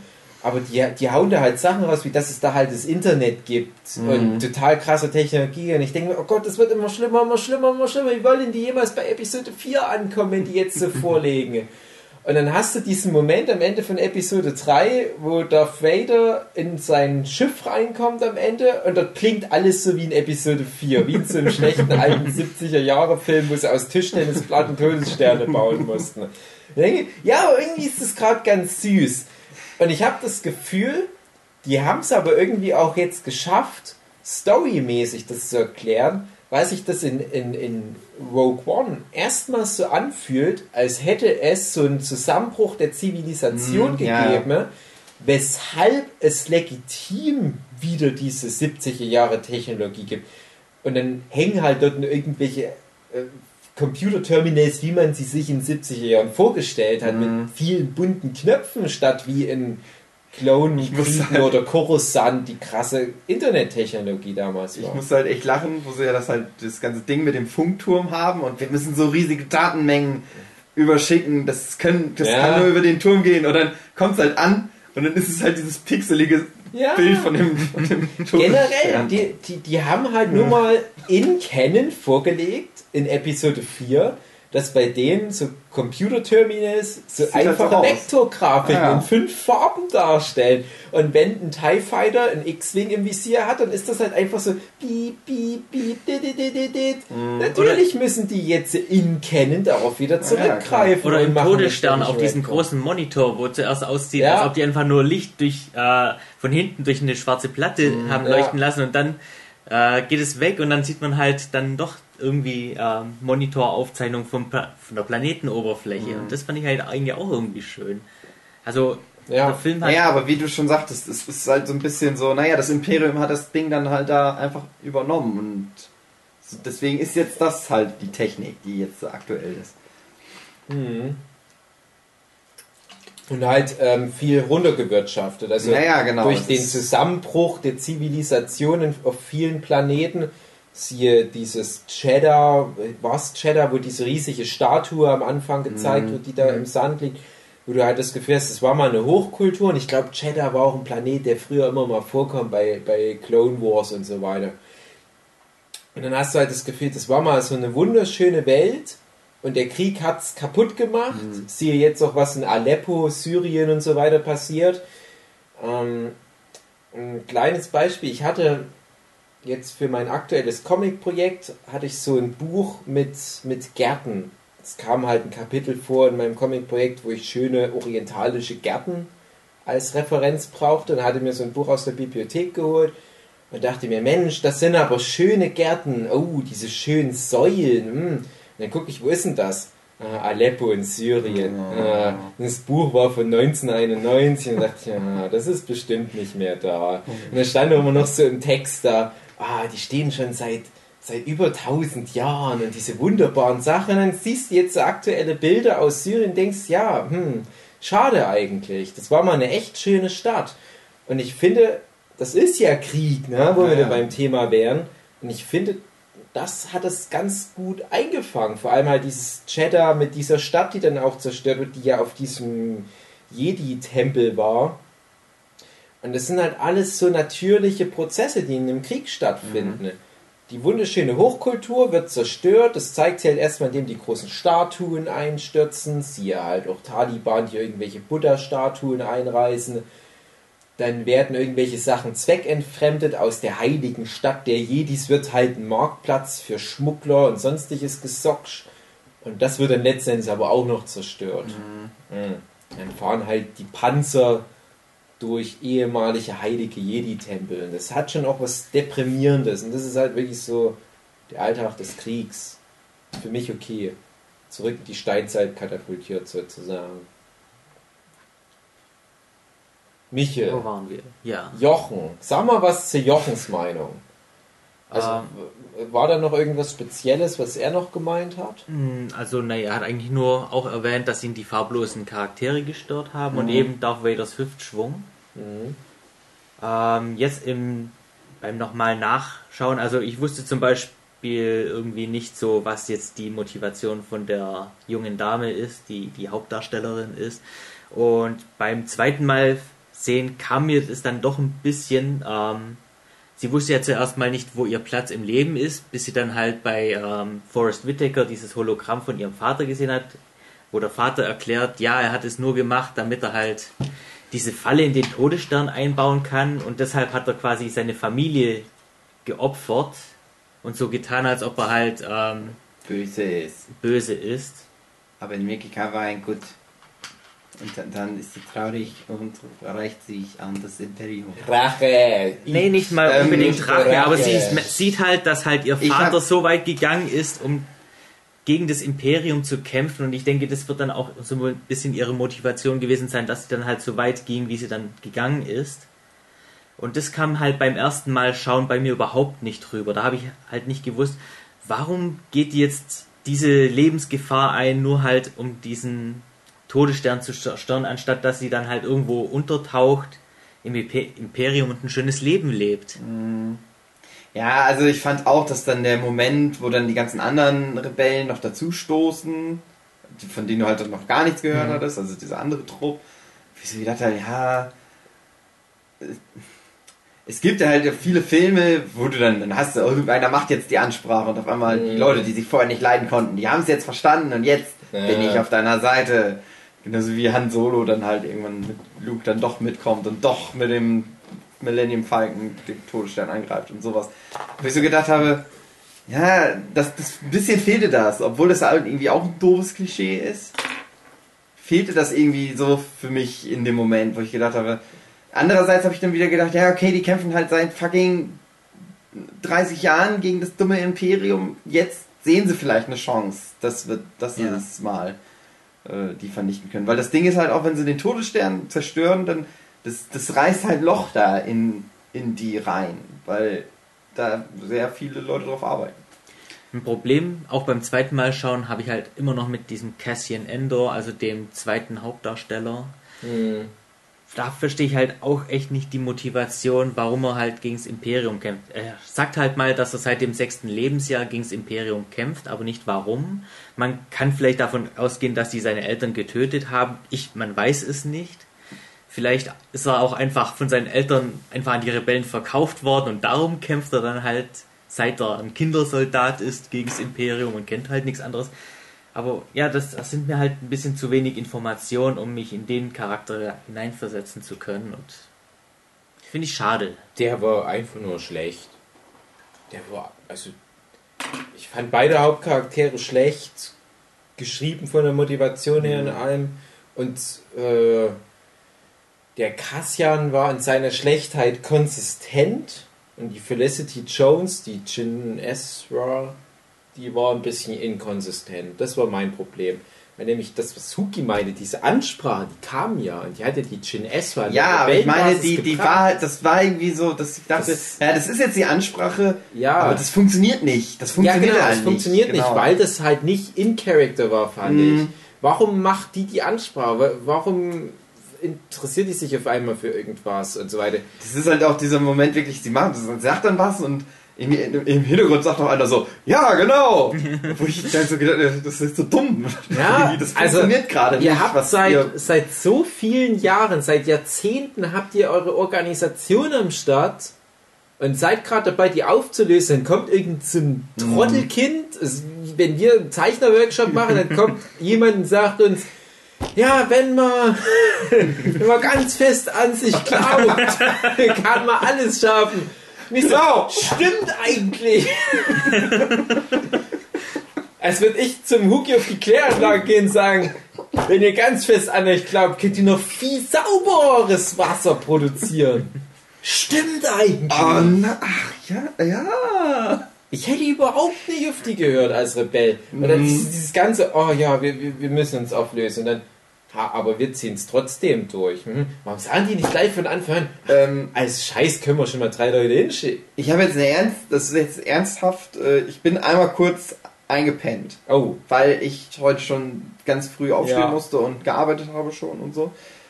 Ähm, ich habe das nicht mitgekriegt, warum sich die Rebellen dann doch dafür entschieden haben, den Rogue One jetzt zu unterstützen und dahin zu fliegen und Rabatt zu machen. Die haben gesagt, komm hier, wir lassen's, wir lösen den ganzen Rebellenscheiß Ja, genau. auf. 30 Jahre schön und gut, Schluss jetzt. Mhm. Wir hatten unseren Spaß. Und dann sagen die ja, die, die tapferen Helden, ja, komm, wir machen es trotzdem. Mhm. Ja, ja, fliegen hab die dahin und dann kriegen die halt mit, weil die einen Funkspruch abhören. Das siehst du dann halt in, in, in der Rebellenbasis Ja, ja. auf Yavin 4, dass da irgendein Typ an, an so Headset sitzt und der fängt einfach irgendwelche imperialen Sprüche ab und dann bekommt hier halt die Information rein, ah, anscheinend gibt es da Angriffe auf dieser Mhm. Bibliotheksbasis vom Imperium und dann merken die, ah, hm, dann sind die halt einfach doch dahin geflogen, die Schweine. Und dann wollen, dann, dann siehst du halt schon, wie sich so die Rebellen freuen, die, die Anführerin, die Mof, Mosra oder wie sie heißt, diese, diese Dame Ja. mit dem, ja, die Ja. schon in Episode 4 dabei war, dann lächelt die so ein bisschen, ah, das wollte ich hören, ah, das sind meine Jungs, schnell hinterher. Und das ist ja eigentlich gerade falsch gewesen. Äh. Weil hätten die das nicht gemacht, wären die nicht hinterher, dann hätten die äh, imperialen Hätten- Truppen auch nicht ihr Schild zugemacht. Dann Das hätten die vielleicht mehr weil überlebt Die, von- ja, wahrscheinlich. ja. Ja. Dann hätten die nämlich das vielleicht wirklich als so eine verdeckte Nummer irgendwie zu Ende bringen können. Dann hätten die sich Ja, das heimlich irgendwie geholt. Und, Das war eben das Ding. Ich bin dann so, war dann also einmal ganz wirklich kurz weg. Das wird ein paar Sekunden oder so gewesen sein.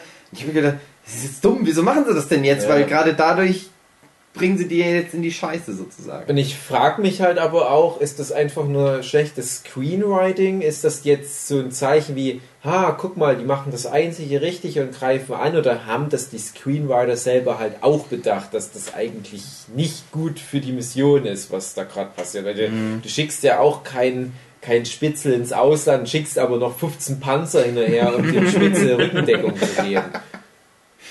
Ja. Ja, weil eben auch dieses Ding ist, von wegen, wo sie halt so tun, als würde gerade so ein ganz großer Angriff auf die Bibliothek stattfinden und die Sturmtruppen wissen gar nicht, hey, was ist denn jetzt los und so und Mhm. wo sie halt so Fake-Funksprüche abgeben und so. Und dann kommt eben dieser Moment, wo dann doch die Rebellen ankommen. Ich habe mir gesagt, hä? Das ist komisch. Ja gut, okay, aber dann macht es halt Sinn. Mhm. Das ist halt irgendwie... Beides natürlich auch ein komischer Move ist, dass die Rebellen sagen, ja komm, wir lösen das auf, Ja. aber eigentlich will ich schon, dass irgendwie so, es gibt dann irgendein Zeichen und dann haben wir einen Grund, einfach alle blind drauf loszuschwarten. Und dann Weil Ah, das Ding ist, machen es halt einfach doch, komm, wir machen nachher. Das Ding, das Ding ist halt, den reicht nicht als Motivation, dass die scheinbar einen krassen Verbündeten die ganze Zeit hatten, das, was jetzt rauskommt, und dass die halt die Chance haben, diese Pläne zu bekommen. Das funktioniert nicht als Motivation, aber ja, irgend so ein paar Typen sind da hingeflogen und machen es jetzt Ja. alleine. Das ist die Motivation. Ja. War alles ein bisschen seltsam, ja. nicht so ganz rund zu Ende gedacht. Aber naja, dafür Fandet wir ihr das denn schön? Wir hatten ja im Vorfeld schon so dieses Ding, dass wir so ein bisschen das uns lustig drüber machten. Wie wollen die da jetzt nochmal so einen ernsthaften Film drauf bringen, der halt einfach nur darauf basiert, dass es da halt den, das, diese Episode 4 gibt, die ja halt schon sehr schlicht ist. Mhm. Alles in allem und oh, da gibt's halt den einen Schacht, der direkt in den Reaktorkern führt und diesen tollen Plan, den mussten sie dann halt besorgen. Wie fandet ihr das denn halt, dass Matt Mickelson halt von Anfang an den Plan hatte, das Imperium 1 auszuwischen? Ähm, schwierig. Ähm, Ich sag mal so, ich mochte eigentlich, äh, wie gesagt, den, den bösen, Ja, den, Bob. den Bob, Bob der Bösewicht und so. äh, da habe ich halt so gedacht, naja, das ist irgendwie ganz cool, dass du halt dann das ganze Todesstern-Ding halt irgendwie so ein bisschen auf fast zwei Leute so runterbrechen kannst, die so miteinander, gegeneinander sich gegenseitig Ja. ausgespielt haben, Mhm. mehr oder weniger. Aber da kam dann halt auch gleich dieser Gedanke, ja, es wäre vielleicht aber auch irgendwie ganz cool gewesen, wenn es nur um die beiden Typen gegangen wäre, dann hätte man die ganze Rebellennummer nicht gebraucht, aber naja. Also ich fand das gar nicht eine ganz gute Erklärung, dass da halt einer war, der hat halt dagegen gearbeitet. Und das ist halt nicht einfach nur ein sehr, sehr, sehr dummer Fehler, den die gemacht haben, sondern es ist halt Sabotage von Anfang an gewesen. Ah, der Punkt, den ich da sehe, wo es dann wieder, keine Ahnung, Problem ist, ist dann wieder in Episode 7, wo die ja dann einen ganzen Planeten haben und dann halt auch wieder so einen Schwachpunkt haben, wo man halt einfach ein Torpedo reinschießen muss und alles Müssen sie halt nochmal Episode 6,9 drehen. Später nochmal. dass In die halt 30 Jahren. nicht schlauer draus geworden sind oder ich we- weiß es nicht. Das Das, das Ding ist halt auch, es ist irgendwie schon komisch, dass es keinem da aufgefallen ist, dass es diese sehr offensichtliche Schwachstelle gibt. Obwohl der halt so sechs Ingenieure hatten, wobei man halt auch nicht weiß, vielleicht wussten die das ja doch, vielleicht Ja, das wusste man nicht, ob die es waren die doch angeweiht und der Sat tut halt nur so, als wäre der Einzige gewesen. Andererseits ist das ja so, ich habe ja durch meinen Job öfter mal mit Ingenieuren zu tun. Mhm. Und das ist halt auch einfach schon sehr glaubwürdig, dass so ein Fehler einfach passiert, dass das keinem auffällt, dass die sich nicht großartig Gedanken darüber machen. Weil, naja, das ist eine riesige Baustelle und so ein paar Leute haben dann nur die Verantwortung für alles. Und dann denkt man so, ah, nee, eigentlich darf so ein Fehler nicht passieren, aber es passiert in echt, passiert ständig so eine Scheiße. Wobei in Episode 4 klang das für mich eigentlich immer, die wissen, dass die halt so eine Öffnung haben, weil die es halt brauchen, keine Ahnung, um Luft zu tanken zwischendurch. Äh, aber die halt so von sich überzeugt sind, ja, es kommt sowieso niemand so nah ran, um da was reinzuwerfen und hm. dass es denen halt scheißegal war, dass die halt sowas hatten und jetzt halt aufgedeckt, ja, eigentlich ist es ein Aber vorkonstruierter Schwachpunkt gewesen. Darth Vader weiß er was. Scheinbar. Verstehst du, wie ich das meine? Dass, dass da dann. Ach ja, ja, nee. Ah, ich hatte auch ein kleines Problem mit Rogue One, dass die halt teilweise zu wenig geredet haben, sondern und versucht haben, mehr so mit Ausdrucksweisen darzustellen, wie die sich jetzt fühlen oder warum die jetzt was machen und äh, meine, es heißt ja immer Show don't tell, aber da wäre vielleicht ein bisschen mehr Unterhaltung besser gewesen. Ja, das wäre halt, was wir halt schon sagten, so mit den Figuren, ähm, paar coole Dialoge wäre einfach ganz geil gewesen. Das hätte einen so ein bisschen noch bei Laune gehalten. Das war eben halt auch irgendwie. Ich hatte halt ein bisschen so mit Müdigkeit zu kämpfen und ich hatte halt, bevor der Angriff losging, halt auch schon mal so ein Ding, wo ich halt einfach so, so ein bisschen so. Es war dann alles so ganz ruhig, gemütlich eigentlich so. Oh. Naja. Tschüss. Ja, Hau, Rebellenangriff. Ein letzter Nitpick, den ich noch habe, etwas, was du schon angesprochen hast, ähm, dass das Ende vom Film ja eigentlich fünf Minuten vor Episode 4 anfängt. Das fand ich aber cool. ja. Mir hat's halt- auch cool. Ähm, mir hat es halt irgendwie nicht gefallen. Also in Episode 4 ist es ja so, ähm, das Imperium schnappt sich diesen Flieger, wo die Pläne drauf sind und Prinzessin Leia sagt dann, ja, wir sind ja nur ein Diplomatenschiff auf dem Weg von da und da und das negiert sich dann halt wieder mit dem Ende von Rogue One, wo Darth Vader halt sieht, wie die einfach da einfach wegfliegen mit den Plänen und dann in Episode 4 nicht sagen, nee, ich habe euch doch gerade vor fünf Minuten gesehen, wie ihr da weggeflogen seid, du Lügenschlampe. Ja, muss nicht sein, muss Meinst nicht sein. Ähm, es ist ja, ich, ich wusste früher mal, wie die alle heißen, die Schiffe, irgendwie eine Corvette, eine, keine Ahnung, so, so und so Bezeichnung, Corvette. Äh, die, da da gibt es ja viele, es ist ja eine, eine Baureihe und die flüchten ja wahrscheinlich dann mit, mit Hyperantrieb, mit, mit Warp-Geschwindigkeit durchs halbe Weltall. Dann macht halt Vader mit seinem Sternzerstörer hinterher und findet irgend so eine Corvette und denkt sich, na, ist das jetzt die, die wir gesucht haben? Aber das ist wie wenn du einem Ford Escort in der Osnabrücker Innenstadt hinterher fährst und, und hast aber das Nummernschild nicht mehr drin und dann merkst du irgendwo, ah, ein Ford Escort, Farbe stimmt auch. Ja, aber auf der anderen Seite, hm, es könnten ja schon mehrere Ford Escorts unterwegs sein. Generell ist es ja auch so eine Art sein. Finte, dass da halt die Prinzessin an Bord ist. Damit sie das halt Ja. sagen können, damit es halt glaubhaft wird. Weil es halt schon komisch ist, dass die Prinzessin dann gerade an so einem Kriegsschauplatz sich dann da auf einmal auffällt. Um Ich fand es halt ein bisschen komisch, aber wie gesagt, das Ja. ist einfach nur ein Nitpick, den ich jetzt noch hatte. Das ist natürlich jetzt, was ich jetzt gesagt habe, ist wahrscheinlich einfach nur so ein Schutz neben der Screenwriter. Kann natürlich auch sein, denen ist da wirklich so ein Ding unterlaufen. Aber ich kann mir auf der anderen Seite auch nicht vorstellen, dass bei so einem großen Projekt so offensichtliche Fehler offen begangen werden, sondern die geben sich so viel Mühe, das, das, den, den Stil und so wieder Ja. einzufangen. Dann haben sie aber nicht nochmal den Anfang vom ersten Film geguckt. Ja, Das und ist, de- äh, deswegen denke ich, die haben vielleicht genau das Gespräch wie wir oder wie, wie ich es vielleicht auch manchmal mit meinem Redakteur beim Comicverlag habe.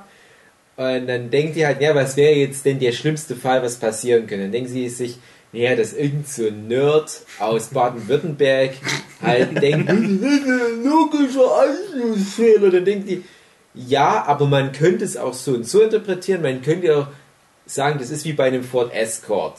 So, dann besprechen die das vielleicht mal eine halbe Stunde und vielleicht noch ihren Chef-Screenwriter dazu fragen. Und wie siehst du das, der sagt, ach scheiße auf den Typen Baden-Württemberg, das mit dem Ford Escort macht irgendwie Sinn für mich. Lass die Szene jetzt so drin, das wird sonst zu kompliziert. Wir können jetzt nicht noch am Ende total antiklimaktisch erklären, warum Darth Vader sich mit diesem Diplomatenspruch reinlegen lässt. Weil das jetzt nicht so wichtig ist. Das macht den Film nur hinten raus jetzt zu verwässern. Und ich fand, der hatte nämlich so, wie es jetzt war, perfekten Abschluss, perfekten Schlussakt. Mhm. Mit Prinzessin Lea, die sagt, ja, das bedeutet Hoffnung. Mach's gut. So, und jetzt, wo wir beim Elefanten im Raum sind, ähm, bei der Aufnahme von unserem Podcast. Jetzt Hugi, ist es ja so vier Tage. ist Hugi auch wieder Vor vier Tagen ist ja Carrie Fisher gestorben, mhm. die Schauspielerin von Prinzessin Lea. Und du hast ja dann noch bei Facebook gefragt, wie machen die denn das jetzt in Zukunft, ob die jetzt eine CGI-Lea Ja, ich, nee, ich habe ich hab explizit geschrieben, ich wünsche mir, dass sich die Screenwriter was anderes einfallen lassen, als einfach nur ins Drehbuch zu schreiben, ja, äh, CGI-Prinzessin äh, sagt. die Freundin von Woody aus Toy Story einfach einspannen. also, äh, wollen wir erstmal mit, mit Moff Tarkin anfangen und da halt was zu sagen. Also ich finde, chronologisch würde es mehr Sinn machen. Ich fange erstmal zu mein, meiner Sicht auf, auf Carrie Fisher an, weil ich ja erst heute mit diesem Moff Tarkin konfrontiert wurde. Und ich habe das ja vorher auf Facebook geschrieben. Und ich hatte gehört, dass ähm, Moff Tarkin, also äh, sag's hier, Schauspieler äh, Peter Crushing. Peter Cushing, du sagst immer Quashing, oder? Cushing. Cushing. Cushing. Okay. Cushing. Das, äh, das Peter Cushing, der Dr. Dr. Frankenstein und Van Helsing, glaube ich auch, mhm. aus den Hammer-Filmen, also alte Horrorfilm-Legende jedenfalls, und ein großer, toller Schauspieler, der, ich weiß nicht, 50er, 60er Jahre, der halt in, in New Hope so ein Beta-Bösewicht war, der jetzt auch total abgehypt wird, wo ich mir als Kind immer nur dachte, ja, das ist halt irgendwie so ein Anzugträger, der dann halt mit explodiert. Mhm. Aber dem wird, glaube ich, immer mehr zugetragen. Also eigentlich durch dieses ganze Nerd-Ding und dass der halt Van Helsing Universe so. und bla bla bla, ja. genau. Und da gibt es wahrscheinlich 15 Romane, wo seine krasse Backstory erzählt. Wenn man nur die Filme kennt, und ich hätte den jetzt nicht gebraucht in dem Film. Aber ich wusste jetzt ja da noch nicht so, wie seine Rolle ist und wie die das gemacht haben, aber ich wusste, er wird in dem Film vorkommen. Und ich hatte aber irgendwie gedacht, ja, vielleicht mal so im Hintergrund, mhm. dass sie das in CGI auf Tarkin damit einbauen. Und dachte ich, ja, für mich ist das okay. Und ich, ich, ich dachte, ja, okay, wenn die jetzt aber schon diese Technik verwenden und jetzt ist halt leider Carrie Fisher auch relativ früh gestorben und ihre Rolle ist ja immer noch präsent in Star Wars. Mhm. War ja in Episode 7 auch erst wieder dabei und in Episode 8 hatte man schon gehört, soll sie auch wieder mit dabei sein. Und jetzt dachte ich, hm, das ist natürlich eine blöde Situation und ich hatte mir gewünscht, setzt der Frau doch ein Denkmal, ist eine gute gewesene und nehmt sie einfach raus aus der Nummer.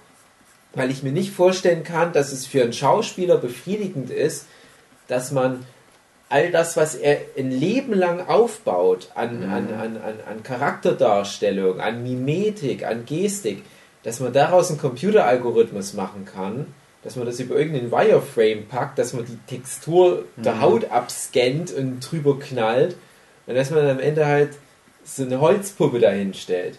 Und wie gesagt, ich hatte da noch keinen Moff Tarkin als Referenz, sondern ich dachte an zum Beispiel so einen Tom Hanks aus dem Polar Express oder mhm. äh, dieser fürchterliche, auch von Robert Zemeckis, dieser, dieser fürchterliche Weihnachtsgeschichte-Film mhm. mit Jim Carrey, ganz, ja. ganz grausiger Film.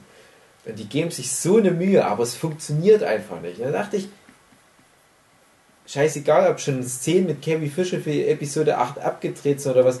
Ich dachte mir, nehmt von mir aus das, was ihr bisher habt, aber denkt euch dann irgendwas aus, um die Prinzessin ordentlich Lea musste das Raumschiff verlassen. Ja, nee, wie, wie, wie, ja genau, wie, wie, wie bei Itchy und Scratchy und Poochie.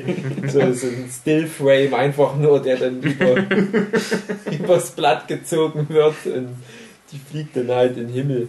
Ähm, Oh. und, und was halt viele Kids im, im, im. Facebook nicht verstanden haben, war, dass es mir halt um die Ehre dieser Person Ja. posthum geht. Und da kam dann halt ein so ein Typ, der hat immer wieder überall im Internet, wo es um Carrie Fisher ging, den einen Satz drüber geschrieben, ja, aber die Scenes für Episode 8 sind schon im Kasten, alles in Ordnung. da ich mir, nein, das ist. Und dann gab es halt Leute, die auch, auch schrieben, ja, aber keine Angst, das CGI ist jetzt so gut, die kommen gerade aus Rouge One, ist alles cool, keine Angst. Ich denke mir, ihr sagt, das war der Familie von Carrie Fisher. Ja, aber keine Angst, das CGI ist so gut. Sorry für eure Die Mutter von Mutter. Carrie Fisher ist aus Erleichterung gestorben, Ja. Also, dass ihre Tochter so unnötig ist. Also hier, Tochter von Carrie Fisher, ist blöd gelaufen mit deiner Mutter. Ah, das CGI ist so gut heute. Ja, und dann haben wir heute Moff Tarkin gesehen. Aber ihr könnt ja erstmal da generell noch was passiert. Also das Ding ist- Erste Szene, wo er auftaucht, das siehst du ja nur von hinten und so ein bisschen Spiegelung Ja. im Bildschirm. Ja, Und da habe ich schon gedacht, so machen sie es den restlichen aha. Film. und Ja. dann dreht er sich halt um und ist, das ist halt schon gut, aber das wirkt schon sehr nee, das Computer. nicht Das, wirkt, gut. das wirkt wie eine Cutscene aus einem Videospiel. ja, das ist nicht. so wirkt er da halt. Da frage ich mich halt, ob das daran, gerade- weil wir wissen, dass das halt mal Nee. Schau- nee? Nee, nee. Das nee. ist immer noch Uncanny Valley. ja, Uncanny Valley. Das ist einfach eine andere Form von Uncanny Valley. Vor allem, der wirkt halt auch ein bisschen wie so eine Cartoon, wie, Emma fast. Das Problem ist erstens, äh, ich habe jetzt nicht mehr so genau im Kopf, wie Peter Cushing gespielt hat. Ich habe den eher als so einen ruhigen, Mm, der auch in der Bewegung verharrt in Erinnerung. Genau, Und und der da bewegt sich dort so wie so ein Shake. ich sag, wie so eine Cartoonfigur immer so am Wackeln Ja, und. und immer die Augen gucken so nach links und rechts. Wo ist der Apfelkuchen? Wo ist der Apfelkuchen? Ey, der hätte echt nur noch so ein paar Headspins machen müssen. Das ist nur am Rumzappeln, dachte ich mir. Und hätten die den einfach nur stehen lassen und am besten, so gut ist CGI echt im Jahr 2016 auch noch nicht. Du kannst mit CGI richtig geilen Scheiß machen, aber du wirst in, in, auch jetzt immer noch nicht bei all der Technik ein gut gemachtes Modell ersetzen können und erst recht keinen echten Schauspieler aus Fleisch und Blut. Da können dir die Leute erzählen, was sie wollen. Und ich muss auch ganz ehrlich sagen, wenn ich mir jetzt Herr der Ringe angucke, von vor anderthalb Jahrzehnten, so geil wirkt jetzt ein Gollum zum Beispiel auch nicht mehr nach all den Jahren. Man dachte damals, besser wird's nicht mehr. Und es ist schon sehr gut gewesen. Ich muss auch sagen, nach anderthalb Jahrzehnten ist Moff Tarkin immer noch unter einem Gollum wahrscheinlich. Aber das Problem ist halt auch, die hätten ja das, was sie hatten, nehmen können und hätten es ein bisschen mehr verschleiern können. Immer irgendwie einen Scha Sch äh, Schatten drauflegen, sodass man nicht so viel Textur sieht. Weil das ist echt so, der hatte eine zu gute Auflösung, finde ich nämlich auch. Und die Augen waren zu klar zu sehen. Da waren mir mal die anderen Schauspieler im Bild deutlich mehr im Schatten und dann dachte ich mir, ja, aber pack den doch genauso in Schatten. Die wollten ja wahrscheinlich zeigen, wie gut sie das hinbekommen haben. Oh, guck mal hier, wir haben ganz viele bewegliche Teile und guck mal, wie wir die Augen hin und her bewegen können. Hier, komm, wir machen das einfach in jeder Szene ganz oft, um zu zeigen, wie viel Mühe wir uns gegeben haben. Ja, und das war weit drüber, sehr weit drüber. Und ich habe mich über jede Szene mit ihm geärgert. Richtig geärgert. Und wie fandest du dann Prinzessin Lea am Ende? Gut. Die fand ich gut. Die war auch kurz genug zu sehen, bevor sie ihre Headspins machen konnte, bevor sie rumzappeln konnte. Ähm, das war ein schöner Schlussstrich, habe ich mich auch gefreut und das hatte fast schon was Ironisches. Dass halt jetzt kurz nach ihrem Tod, der Film ist ja schon länger im Kino, der Film halt ausgerechnet mit ihr endet und auch im Abspann dann als Schlusspunkt nochmal kommt, and thanks to Und dann kommt so mal so gesondert Carrie Fisher.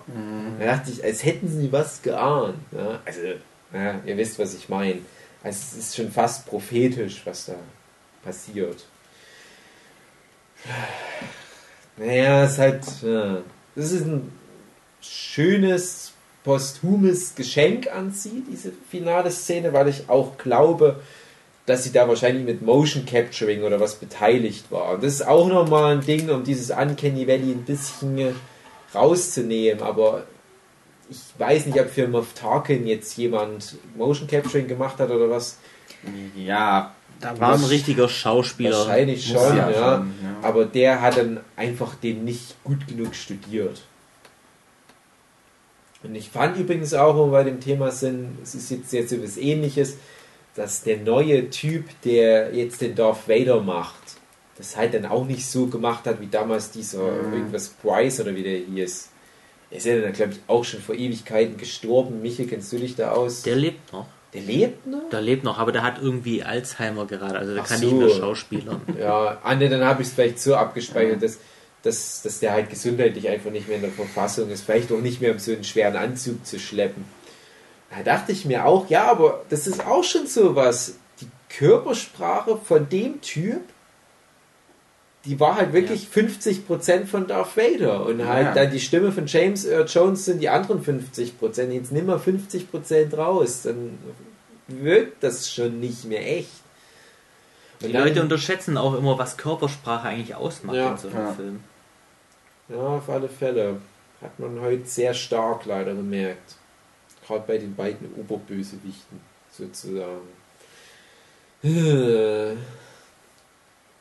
Ja, das ist irgendwie jetzt wohl der Fluch von Star Wars, dass die CGI nicht auf die Reihe bekommen. Siehe hier der komische Gollum-Oberbösewicht von Episode 7, der auch schon so billig So, aussah. ich dachte, du spielst an auf Yoda aus Episode 7, die Dingens orange Dingsfrau, die ich halt auch drüber fand. Die, ja, die war auch nicht gut, ja. Mhm. Aber die war wenigstens nicht so wichtig, hatte ich Ja. das Gefühl. Und es war ein Alien. Ja. Es ist viel zu Ja, das ist eben das Ding, so, da. Aber dann denke ich mir halt, also Menschen scheinen halt noch ein Problem zu sein, Mhm. eben weil wir jeden Tag Menschen sehen. Ne? Aber Aliens, okay, sage ich mir, äh, hättest du jetzt nicht gebraucht, das CGI auf ihr drauf. Ähm, aber war denn, und das war nämlich das, was ich mal vor, vor 20 Minuten eingeleitet habe, war denn jetzt Moff Tarkin so eine essentielle Figur, dass wir den unbedingt um jeden Preis in Rouge One brauchten? Nee, halt Nee. wahrscheinlich nicht. Nur weil die Fanboys ihre 15 Romane über den Tarkin haben, wo halt total geil ausgearbeitet wird.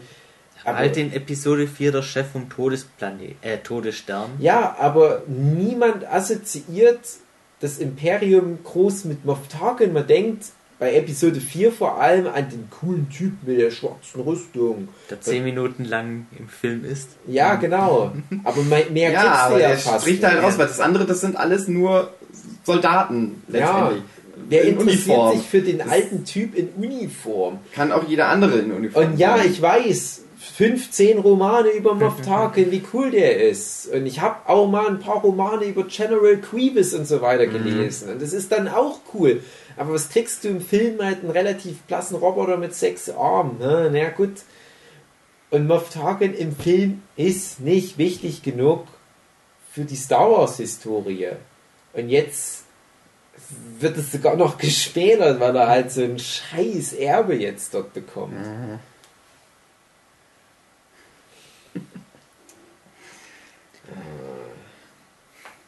Ähm, was ich noch machen möchte, ist meine Aussage von meinem Hate-Review, das ich auf Facebook gepostet habe, ein bisschen revidieren, weil ich Wie oft möchtest du jetzt noch auf dein Facebook-Review hinweisen? so lange, bis ich da 20 Likes drauf Du habe. benutzt den Podcast nur als Sprungbrett für den Ja, natürlich, ihr doch auch. Ah, weil mein letzter Satz eigentlich war, ja, als wenn man Sprungbrett.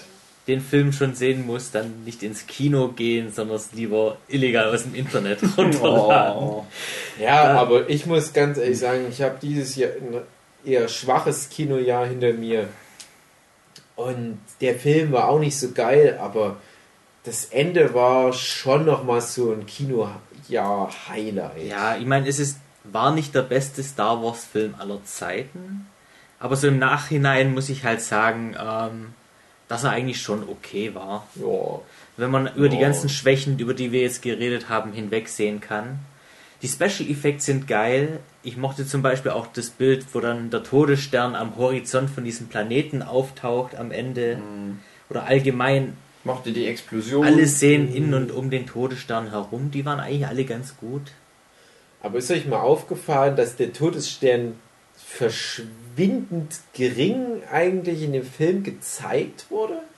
Dass äh, gerade diese, diese Abschusssequenzen, die waren fast so wie, wie Cutaway. Ist euch das mal aufgefallen? Gerade wo am Anfang das Also ich Cheddar City zerstört wird, da hatte ich das Gefühl, war es das jetzt schon? Die haben jetzt schon gefeuert? Das wurde doch damals ewig lang vorbereitet in den alten Filmen. Und hier ist so, oh, oh, ist schon passiert. Schon, Es war mehr so die Reaktion, also, also die, die, Wirkung.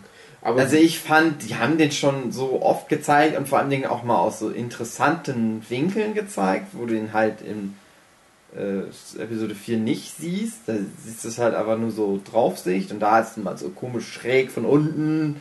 Ist halt nur, eine Kugel, ist da auch nicht so ganz so interessant, den von vielen verschiedenen Winkeln zu zeigen, aber du hast den dann zum Beispiel mal als Na, nee, Silhouette das, irgendwo. das meine ich gar nicht. Nee, ich meine wirklich, und, und ich meine es auch nicht irgendwie negativ, sondern ich habe das Gefühl, das, oder ich, ich baue es mir über eine andere Szene auf. Darth Vader nimmt ein Bad. Mhm. Dachte ich, wollen die jetzt wirklich den, den kahlköpfigen, nackten Darth Vader zeigen? Das ist doch eigentlich dann so der Schlussmoment für Episode 6. Den Mhm. darfst du doch jetzt nicht wegnehmen. Und so ähnlich fand ich war das mit dem Todesstern, dass sie halt gesagt haben, ja, falls in Zukunft Leute die Filme der Reihenfolge nach gucken, Mhm. für die wollen wir eigentlich nicht das große Mysterium Todesstern jetzt schon wegnehmen. weil Das ist eigentlich Episode 4. Ja. Episode 4 ist der Todessternfilm. Und deswegen, klar, wir müssen den ja irgendwie jetzt in der Story drin haben, weil der schon eine Rolle spielt. Aber wir sagen zum Beispiel, die, die Pläne für den Todesstern sind nicht im Todesstern drin. Das heißt, wir halten die Leute aus dem Todesstern raus. Wir zeigen generell kaum, was im Todesstern drin passiert. Das bleibt alles für Episode 4. Wir zeigen den auch nur relativ selten. Und wir zeigen auch nicht seine komplette Zerstörungskraft, sondern nur so 0,5% der maximalen Power. Das reicht gerade mal für eine Stadt. Aber in Episode 4 sehen wir dann, wie es den ganzen Planeten zerlegt, weißt du?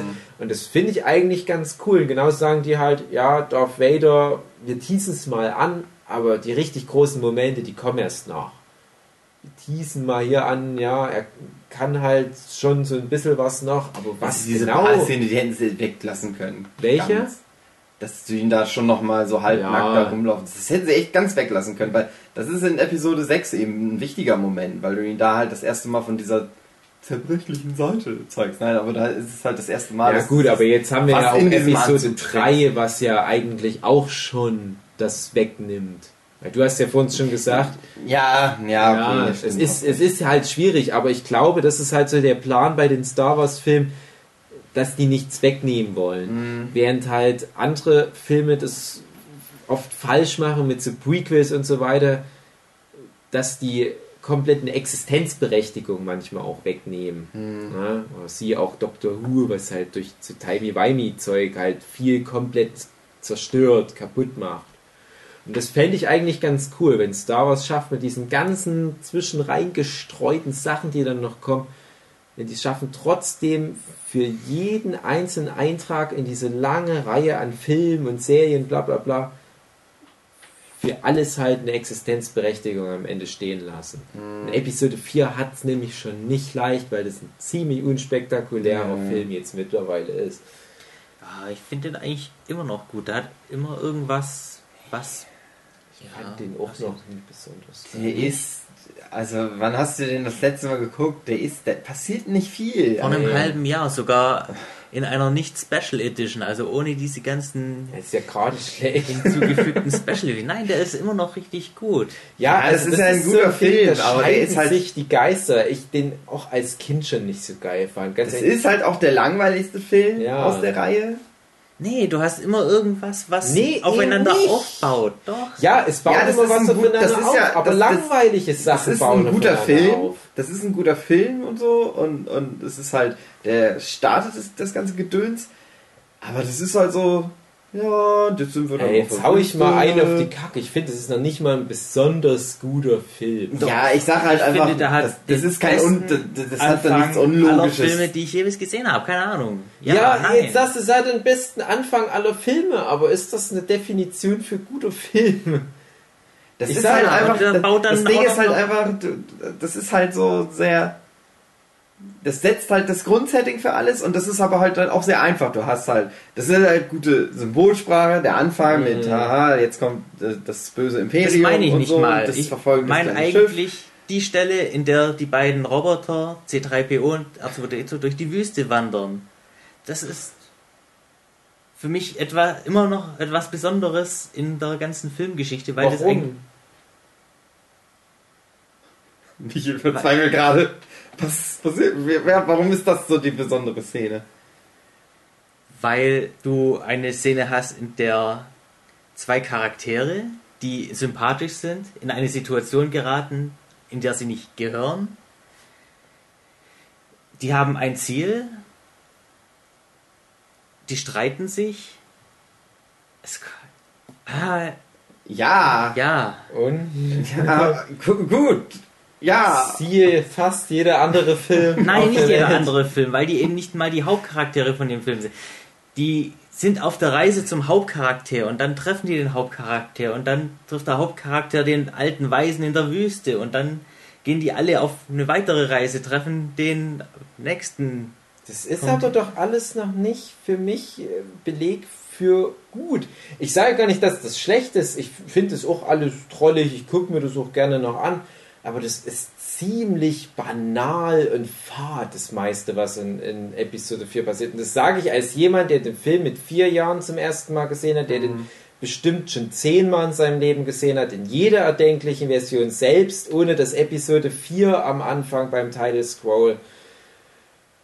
Aber ich muss ganz ehrlich sagen, wenn ich die Filme angucke, lasse ich den am ehesten weg. Es ist nicht Episode 1, es ist nicht Episode 2, sondern es ist Episode 4. Und es hören die Leute nicht gern. Der hat einen übelsten Kultcharakter, auch völlig zurecht. Aber mich persönlich lässt der und er schon fast immer relativ kalt. Und als Kind habe ich immer ganz, ganz doll gehofft, dass der mir nochmal besser gefällt. Und ich habe den deswegen extra oft angeguckt. Und ich dachte jetzt mal, nee, es wird nicht besser. Und ich habe mir so diese, diese paar Highlight-Szenen rausgenommen und habe mich an denen hochgegeilt. Und dachte mir, ja, die Milchschlucker-Szene ist schon ziemlich cool. So die Atmosphäre in der, in der Cantina-Bar, die ist schon auch ziemlich cool und so weiter. Und damals hat man noch nicht gedacht, oh, die Symbolsprache des ersten Bilds mit diesem riesigen, das hat man als Kind nicht. Das hat man vielleicht unterbewusst, aber das scheiße doch drauf als Kind. Jetzt als erwachsener Medienwissenschaftler denke ich mir, oh, wie cool. Und, und sehe das natürlich auch ganz anders. Und jetzt als erwachsener Medienwissenschaftler denke ich mir, ja, was der Film kulturell geleistet hat, ist so wichtig und großartig und so weiter. Aber ganz ehrlich, aus einer narrativen Sicht, aus der Sicht von einem Autor, ist das halt auch ein ziemlich unlogisches Kuddelmuddel an Märchenversatzteilen und teilweise halt auch schon Du hast dann auch so Szenen, die, die fliegen Sachen. mit der, mit der Kapsel weg. Und es kommt halt noch so, ha, wollen wir das abschließen? Nö. Nö, das ist scheiße, es war übelst am Dampfen, aber wer weiß ja, vielleicht brauchen wir nochmal den einen Schuss. Ich sage jetzt was, was die in der Serie Spaced gesagt haben, damit ich. Nein, nein, da geht es um was ganz anderes. Ja, also es ist halt sehr unspektakulärer, kleiner, ruhiger Film.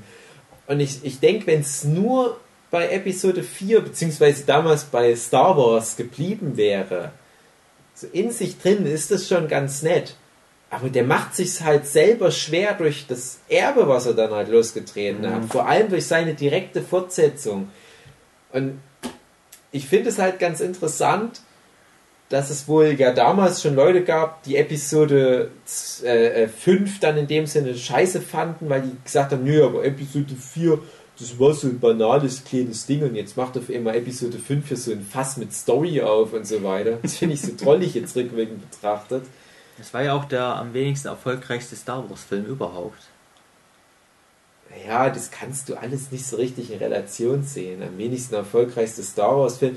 Ich behaupte, es ist der erfolgreichste, äh, was das kulturell, den kulturellen Wert Ja, ja, darum geht es ja nicht. Es geht einfach nur Ja, ja, also ich weiß, was du meinst. Standpunkt Ja, zu dem Zeitpunkt, als er rauskam. genau. Und, und das sind aber alles so Zahlen, mit denen kannst du nicht mehr operieren. Also das, das funktioniert alles nicht mehr. Also du kannst ja auch nicht die Güte eines Werks daran messen, das ist ja ganz klar. Aber äh, ohne Episode 5 wird es das alles nicht geben. Episode 5 war ja dann der Kickstarter für das ganze Ding. Ja. Obi, warum magst du Episode 4 nicht, du Scheißkerl? Weil ich so ein schlechter Mensch bin. Ja. Also, Schlecht, nee, also ich will gar nicht Nein, sagen, das dass ich den nicht ich mag den aber eben, ja klar, genau, der ist, ist- aber ich, ich habe da nichts mehr von, wenn ich den jetzt mir angucke. Wobei ich halt sagen muss, das war vielleicht der größte Erfolg von Rouge One, dass ich danach echt Bock hatte, Episode 4 direkt zu gucken. Ja, aber wahrscheinlich, wenn du den dann guckst, denkst du, also, da Ja. geht's halt wieder mit. Äh, dann hast du halt cool, den coolen Anfang, weil das halt auch ein guter Übergang ist Ja, davon und dann kommt Shit auf dem Raumschiff. Aber wenn sie dann erst wieder auf der Planet, auf der Wüste sind und Opa, Ah, der nette Opa, jetzt erzählt dann nochmal wieder. Jetzt trinkt Luke mit seinem Onkel Saft. Kennt ihr diese, diese Urschnittversion von Episode 4? Die habe ich nämlich zum Beispiel auch gesehen, mit den extra Szenen, die da drin sind. Nein. Langweister Film aller Zeiten. so ein Schrott. Der Quatsch Luke zwischendurch übelst lang mit Leuten in Mos Eisley. das ist so langweilig. Also daran siehst du halt echt, dass von Anfang an George Lucas schon kein Geschick hatte. Der hatte damals wahrscheinlich schon viele Leute gesagt, ah, schneid das raus, das ist so langweilig. Da gab es ja zum Beispiel auch ein Cameo in, in dem Film jetzt, ähm, Wedge Antilles, Vix Badge, Wedge, Bix und Jesse, hießen die so, die X-Wing-Piloten? Mhm. Ja, und äh, der Wedge Ja. ist nämlich ein Freund von Luke. Ja. Und in Episode 4 ist es dann so, Luke kommt nach Yavin und begrüßt den, oder wird Mhm. begrüßt von dem Wedge. Und die Szene ist halt drin im Film, du denkst, wer ist das? Naja, egal. Aber in dem Urschnitt hast du die ganzen Szenen mit Wedge noch drin. Ich weiß nicht, ob es ein oder zwei Szenen waren, aber die sind so banal und langweilig. Da steht halt Luke mit dem dort irgendwo rum und, und die quatschen so. Und ich glaube, da ist noch irgendeine Frau mit dabei, die auch überhaupt keine Rolle spielt. Und Luke so, ja, wie ist das so bei der Rebellenallianz? Und er so, ja, ist ganz schön, ich flieg da so ein Flieger. Kommt doch auch mit zur Rebellenallianz. Ja, ja, ich muss aber noch eine Saison hier für Feuchtfarming machen mit meinem Onkel Owen. Du kommst halt einfach später nach. Ja, ja, und sonst so, hm, hm. Das ist so langweilig. Alles komplett rausgeschnitten, sehr gut so. Guckt euch mal diesen, diesen Urschnitt an. Also es sind bestimmt noch mal 10 Minuten Minimum an Material. Es sind noch ein paar Szenen, wo Han Solo einfach nur in der Bar rumsitzt und rumquatscht mit irgendwelchen Leuten. Und rumschäkert mit so einer Frau, die wahrscheinlich eine Hure ist. Langweilig. Cookie! Ja, just can't wait. Noch mehr Star Wars. Weil es halt auch, wenn, wenn du das jetzt nochmal so betrachtest, nämlich auch so ein bisschen Michels Punkt mit dem 1 führt zum anderen wieder rausnimmt, weil es dann nämlich so aussieht, als hätte Luke von Anfang an den Plan, unbedingt so ein X-Wing-Fighter-Pilot zu werden. Ja, das habe ich ja nicht gesagt. Nee, weiß ich, aber ähm, das, das nimmt halt dem, was jetzt der Ja. Film im finalen Cut hat, was ich ja auch unterschreiben kann, eins führt zum anderen und der Held wird da so reingezogen und wird dann letzten Endes zum Retter des Universums, ist ja ganz cool. Ähm, aber wenn du den im Ohrschnitt hast, wird das Moment eigentlich rausgenommen, weil Luke da von Anfang an sagt, das ist meine Motivation Ja. von Anfang an schon. Und der ist dann im, im, im Rohschnitt auch nicht mehr kennen, muss man auch dazu sagen. Also manche Szenen funktionieren im Gesamtkontext auch schon nicht mehr. Ja, also ich weiß, also ja, dass der nach dem Schnitt auf jeden Fall also die haben mit dem Schnitt schon ziemlich gute Sachen hinbekommen. Die Musik auch, die ist natürlich auch ein großer Ja. Teil von Star Wars. Ja, Und da möchte ich dann auch wieder überleiten zu Rogue One. Wie fandet ihr Ah, denn, ich- dass da keine so Äh. die ich fand es komisch, dass das immer bisschen, äh, du hast so, so, ein, so ein Lied, was anfängt und du denkst, ah ja, das Lied kenne ich und dann schwenkt das auf einmal um und hört sich dann anders an. ja So als ob so, so die gedacht haben, ja, das ist ja schon ein Star Wars Film, aber wir trauen es nicht so richtigen Star Wars Film zu machen und dann nehmen wir halt irgendwie so die B-Seite von der CD. ja, so, das kam mir dann teilweise schon ein bisschen so ein bisschen wie misstönig vor. Ja, es ist halt so, weil es ist halt wirklich so, ah, es ist das und das Lied. Nee, es, ist, es Ja. hört sich nur am Anfang so an und dann müssen wir mal umschwenken und dann hört es sich komisch an, weil du halt denkst, du weißt eigentlich, was jetzt kommen müsste. Jetzt kommt aber dann kommt Du hattest auch keinen Star Wars typischen äh, Scroll-Titel, wo dann halt unten Mm. Ja, das oben fand die ich aber- Schrift kam.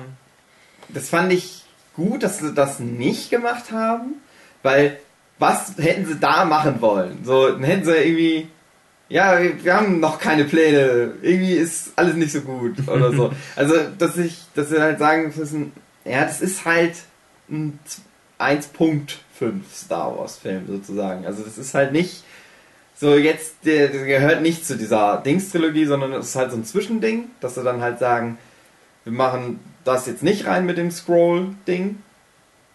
Es war dann so ein bisschen komisch, dass trotzdem das, es war immer vor langer Zeit in einer weiteren Galaxie irgendwie drin ist. Und dass, dass der Titel Rogue One dann so komisch nochmal irgendwie mittendrin eingeblendet wird. Das war auch irgendwie Aber Ja, das ist so, das ist, das ist scheißegal. mit Picking scheißegal Ja, also ich fand die Musik auch echt nicht schlecht. Nein, nein, die Du Musik ist gut, aber ja, ja, klar. Dieser Punkt ist es halt einfach echt, dass du manchmal so das Gefühl hattest, äh, das ist das Ja. Lied, was du kennst, und dann schwenkt es auf einmal um. Aber ganz ehrlich, das war auch schon in den alten Filmen, dass du Variationen Ja, ja, der ja, ja. Themes hattest und das war für mich okay. Also ich weiß noch, ich habe die, die Urtrilogie lange bevor man wusste, dass irgendwann nochmal Star Wars Mhm. Filme rauskommen, habe ich die so oft gesehen und ich habe die, die Endcredits immer laufen lassen. Mhm. Und ich glaube nur bei einem der drei Filme hattest du bei den Endcredits alle großen Themes drin, Mhm. so nacheinander. Und ich weiß nicht mehr genau, welcher Teil es war. Es kann sein, es war Episode 5. Und ich glaube, bei allen anderen, also bei allen anderen, bei den beiden anderen Filmen, hatten die auch immer irgendeine Variation drin, wo ich mich dann immer geärgert habe, weil ich dachte, ah, der Anfang von dem Theme war richtig, Imperial March oder was auch immer das gerade war, und dann schwenkt die auf einmal um und du willst eigentlich schon mitsingen und dann auf einmal oh, kommt was anderes, wie wenn das Zelda-Theme läuft und auf einmal geht es halt in eine völlig andere Richtung und du denkst, ah, aber ihr auch- mich meiner zweiten Hälfte des Themes beraubt. Ja, aber das sind ja generell immer noch längere Lieder. Also, Ja, wenn du dir ja. einfach nur den Star Wars Soundtrack anhörst, dann hörst du ja auch, dass das halt ja viel auch e extra dann für die Szenen und so komponiert worden ist. Also ich, ich fand Also bei dem Film echt alles okay. Ich glaube, da habe ich äh, Force Awakens negativer abgespeichert. Ich glaube, da war mir das alles ein bisschen zu generisch, weil ich da aber auch die mitreißenden Themes viel mehr erwartet hatte als jetzt bei dem Film.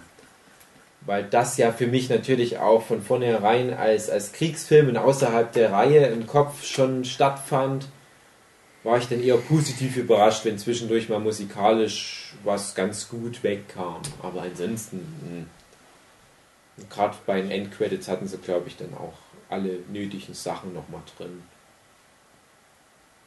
Findet ihr das auch ein bisschen Star Wars untypisch, also auch in Rogue One und in Episode 7, dass die ähm, teil, jetzt teilweise Rückblenden haben oder Zeitsprünge von mehreren Jahren? Also in Rogue One fängt ja an, quasi, ich glaube, zehn Jahre vor der eigentlichen Story, wo halt die Tochter sich versteckt und die Story. Also gerade Rogue One war schon sehr Star Wars haftig, wo ich gedacht habe, naja, das ist ja, das muss, müssen sie ja, können sie ja generell auch gerne ein bisschen anders machen, weil es halt eben so ein nicht Haupt äh, äh, was ist es denn jetzt? Neun, nicht eine Trilogie, sondern egal, ihr wisst, was ich Ein meine. Standalone. Genau, das ist nicht ganz zu der Reihe gehört, wo ich dann dachte, ja, da können sie ruhig so Zeitsprünge und so ein Gedöns machen. Bei, bei Episode 7, da ist es mir halt aufgefallen, dass es komisch war, dass es eine Rückblende gibt, weil es eigentlich nicht Star Wars gedönsig ist. Ich fand es aber auch nicht so tragisch. Nö. Oder so eine Traumszene halt gibt oder sowas. Ja. Ich dachte, ja, mein, man kann auch mal ein bisschen Ja. was anderes. Du musst nicht immer alles exakt so machen, dass du dann nicht komplett rausreißt oder so. Aber wenn auf einmal Hip-Hop gespielt wäre, hätte ich es zum Beispiel merkwürdiger gefunden. Das hätte irgendwie nicht so gepasst. Wenn die auf einmal in den 50er Jahre Dino wären, dann wäre das komisch. Aha. Nein, nein, das ist dann noch wieder was anderes. Geht. So was geht mir auch am Arsch vorbei, wenn es der Story dient.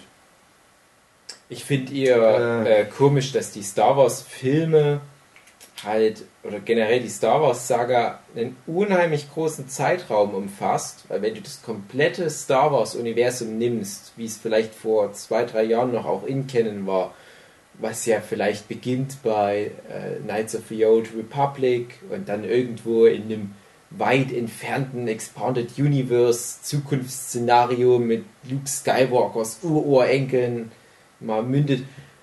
Wenn du das alles umspannst, dass ausgerechnet die Hauptfilme alle sechs immer nur so einen Zeitraum von Mhm. vielleicht ein paar Wochen maximal umfassen. Das fand ich immer komisch. Warum ausgerechnet immer diese paar Wochen? Und, und, und, und, was äh, berechtigt, diese paar Wochen erzählt zu werden? Warum sind ausgerechnet die so wichtig? Das ist immer was, was ich mich frage. Und das können sie mir dann meistens ganz gut erklären.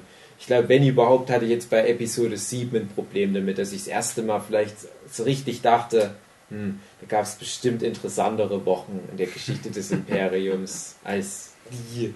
Mhm. Äh, naja. Da fiel mir gerade noch eine Anschlusssache ein. Äh, hm. Nee. Also ich finde es halt auch, ähm, das hatten wir bei Force Awakens, also ich fand immer Star Wars war für mich die Geschichte von Anakin Skywalker, beziehungsweise von der Skywalker-Sippschaft, was ja auch in Episode 7 so weitergeführt wird.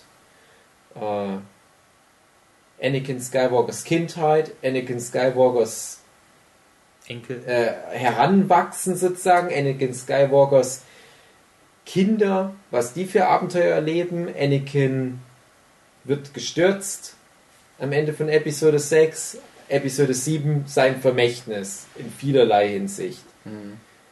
Sein Sohn ist immer noch irgendwie präsent, auch wenn er kaum Screentime hat. Er ist ja trotzdem die ganze Zeit über irgendwie präsent.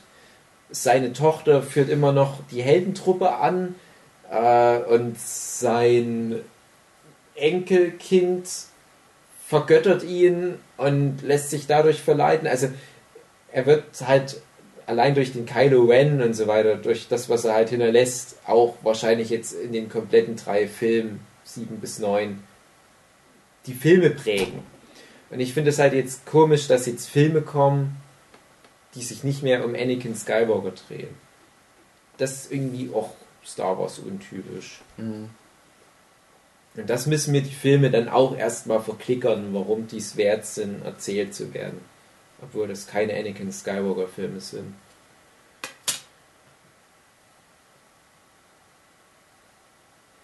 Hugi, du siehst so müde aus.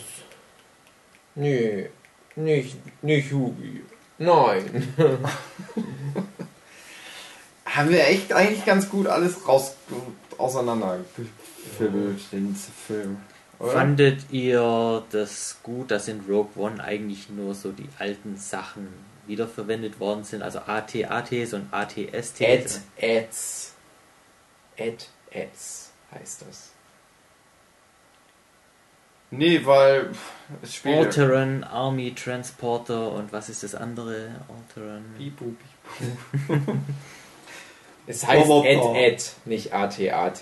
Roboter. Das ist doch jetzt egal, wie das heißt. Das ist, Roboter. aber hättet ihr euch gewünscht, dass da vielleicht noch irgendwelche anderen Sachen vorkommen? Nö. Nö. Ich finde das schön, wenn die sich mal besinnen auf das, was es schon gibt und nicht ständig neuen Scheiß da reinhauen. Vor allem macht es auch Sinn, es ja halt gerade in dem Zeitraum spielt, wo es halt Stand der Technik ist. Ja. Den, den Also ich hatte mich sehr geärgert bei Episode 2 war es dann vor allem, als dann wirklich das Imperium halt gegen Ende des Films das erste Mal so richtig da war und die Sturmtruppler nicht aussahen wie Sturmtruppler und statt Ed Eds und Ed STs hatten die halt irgendwelche anderen Bipedalen und Quadrupedalen Kampf-G-Roboter und statt X-Wings und TIE Fighter fliegen dort irgendwelche anderen Raumschiffe und ich denke mir, oh, oh, könnte nicht den Scheiß einfach überspringen. Ich will meine ikonischen Fahrzeuge von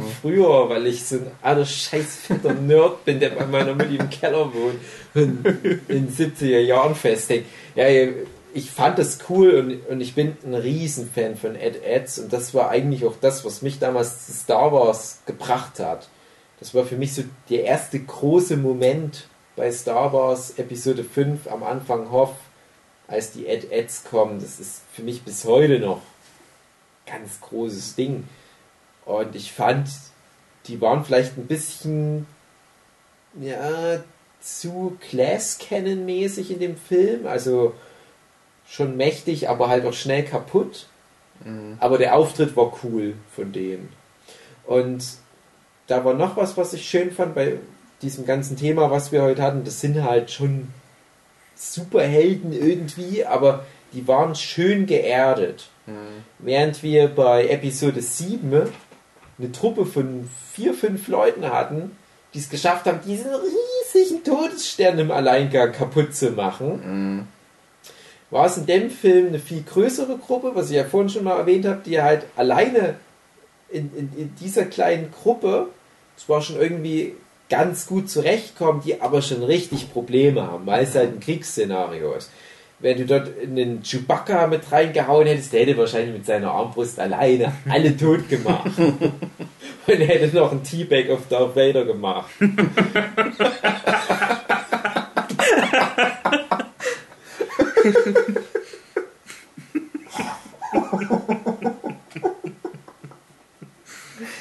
Okay, aber hier war es halt so, da kommt der Ed Ed und der Gunfighter Chinese Man, der denkt so, oh fuck. Und ich dachte, wenn das ein schlechterer Film wäre, oder wenn das, wie gesagt, ich mag die Serie, aber wenn das jetzt sowas wie The Clone Wars wäre, oder einer der Prequel-Filme, dann hätte wahrscheinlich Chinese Man irgendwas gemacht, so, oh man, und dann einfach eine Bombe geworfen, bam, cool. Aber ich fand es halt cool, dass der in dem Moment gesehen hat, oh, jetzt sterbe ich.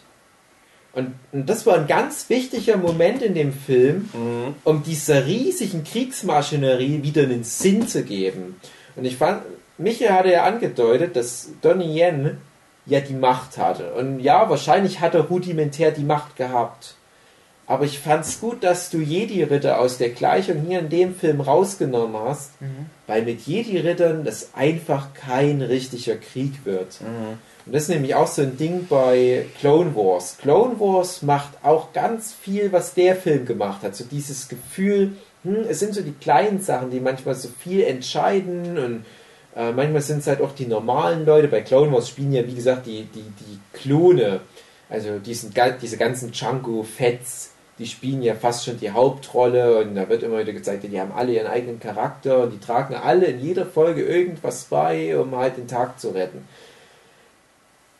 Und da ist es halt auch ähm, so, dass die, die, die, die kleineren Charaktere viel beitragen. Aber letztens kommt immer irgendein ein Jedi, macht ein paar Flickflacks und einen Headspin und macht alle tot.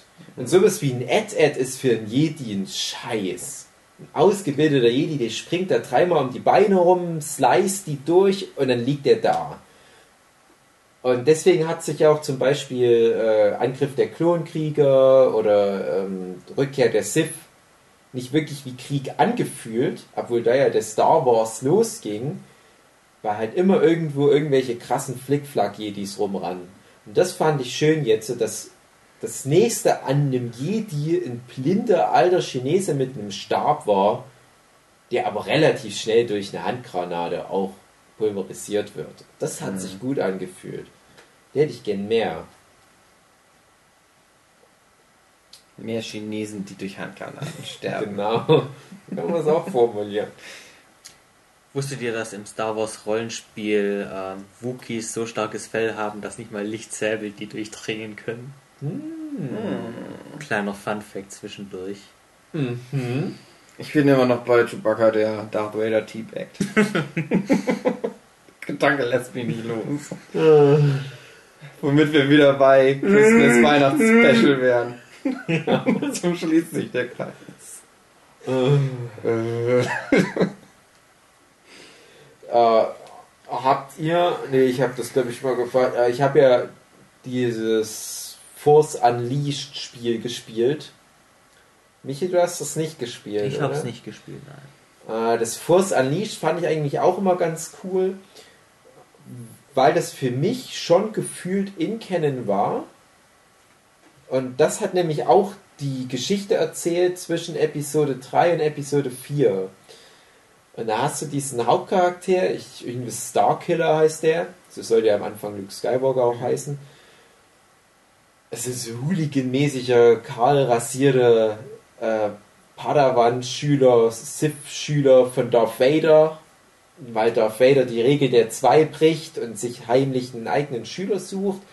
Und da wird nämlich anhand dieses Schülers sozusagen erzählt, wie auch die Rebellenallianz gegründet wird und lauter so ein Kram.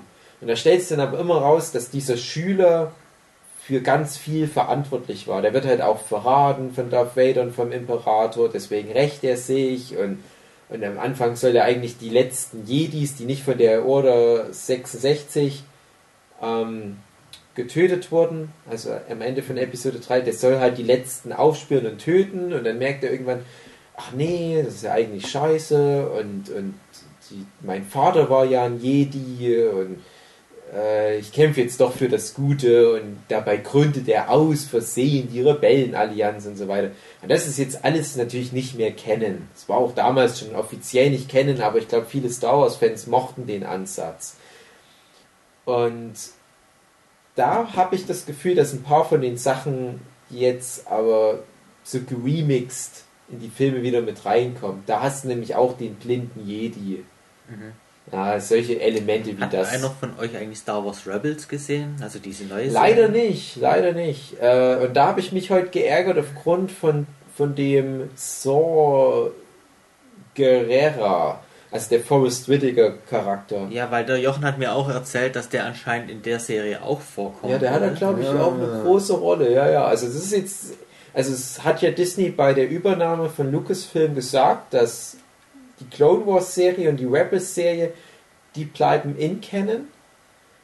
Und die Rebels Serie habe ich ja halt nie geguckt. Es hat sich zeitlich nicht ergeben. Clone Wars habe ich sehr viel gesehen, nicht alles. Äh, und Rebels. hm. Und ich dachte aber, na, es ist ja eh egal, weil die sich ja dann eh nicht drauf beziehen. Es war ja auch bei Clone Wars nicht so, dass das für Episode 3 dann groß eine Rolle gespielt hat. Aber jetzt hat das halt zum ersten Mal einen Film gemacht, dass er gesagt hat, ja hier, wir beziehen uns jetzt auf die Animationsserie. Tja, wenn ihr es nicht gesehen habt, Pech gehabt. Das sieht aber auch, glaube ich, ganz anders aus in der Serie. Es ist halt dieselbe Figur. Und wird auch in der Serie von Forrest Whitaker gesprochen. Und ich fand Okay. die Art, wie er das spricht, ganz seltsam. Ich frage mich, ob er das in der Animationsserie dann auch so spricht. Ich, das weiß ich nicht. Und ich weiß auch nicht, ob das jetzt auch wieder an der deutschen Synchro liegt, dass es Mhm. so komisch rüberkam. Ja. Ah, wollen wir dann Schluss machen? Wookie schläft. ja, Wollt ihr noch sagen, ob ihr Rogue One empfehlen würdet oder? Ja, ich, ja, komm, komm, komm. Also, äh, für das Finale, und es geht ja auch lang genug, braucht sich, glaube ich, niemand ärgern für seine Zeit und für sein Kinogeld.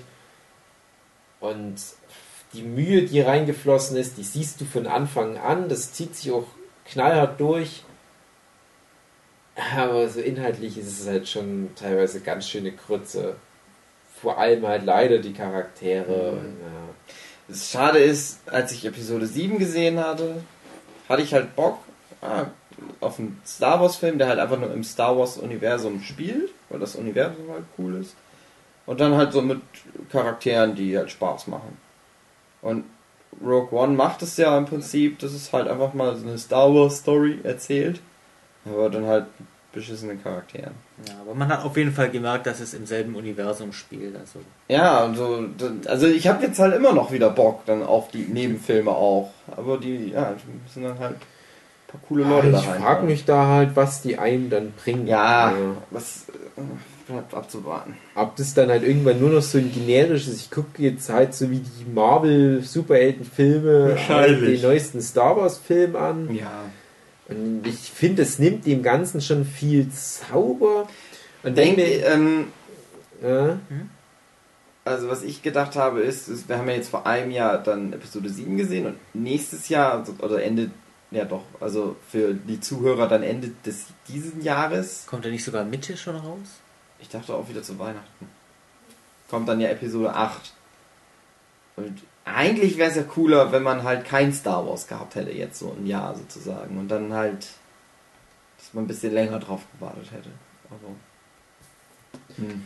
ja, ja, doch, doch, ich sehe das schon so. Also generell finde ich es halt komisch, wie schnell die jetzt alle kommen. Ja, es ist ja klar, es ist jetzt eine Gelddruckmaschine. Ich bin gespannt, ob es das Ganze verbessert. Haben wir eine Zahlen, wie erfolgreich Rogue One war bisher? Ist Start- ganz okay. Ich glaube, so um die 800 Millionen hat er bisher. Es ist für einen Spin-off-Film echt nicht schlecht. Aber Mhm. wir wissen ja, Force Awakens hat an die 2 Milliarden schon Ja, der ist ja, keine Ahnung, der dritt erfolgreichste Film. Ja. dritterfolgreichste. ja. Also inflationsunbereinigt, muss Ja, man immer ja. dazu sagen, ja. Ja, das wird auch noch die Milliarde überschreiten, Force Awakens, bin ich mir relativ sicher. Ist ja auch mit den beiden Chinesen für den chinesischen Markt extra, damit die auch endlich mal Star Wars gucken, weil das fehlt ja Star Wars deutschen Markt der mit den ganzen chinesische Markt. Nazis. Genau. Für das Toy Story Universum mit Moff Tarkin. Also in den USA allein hatte bis jetzt schon 360 Millionen eingespielt. Ja, USA interessiert ja nicht mehr weltweit. Ja, aber da steht nichts dran bei IMDb. Nee, du musst auf Box Office gucken.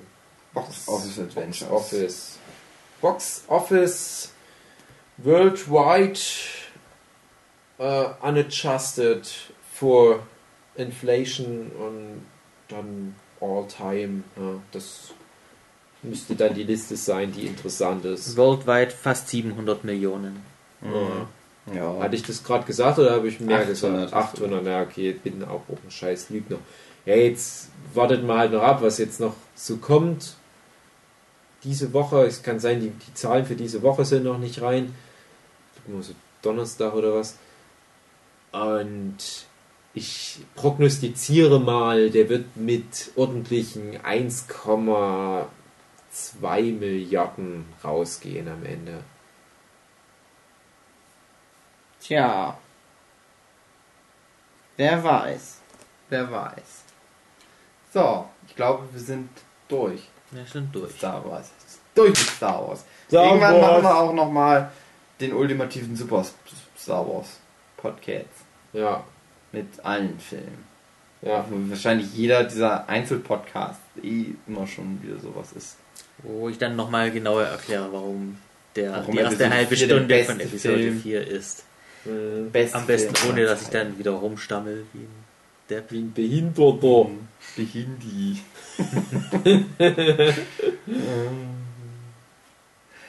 Meine sehr verehrten Damen und Herren, schreibt in irgendwelche Kommentare, wie cool ihr Star Wars Rogue One fandet. Von uns aus gesehen auch gerne bei uns in unsere Kommentare.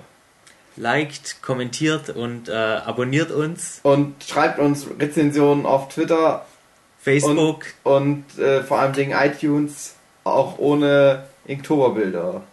Das versteht eh jetzt gerade niemand. Genau. Wir äh, ha haben euch lieb.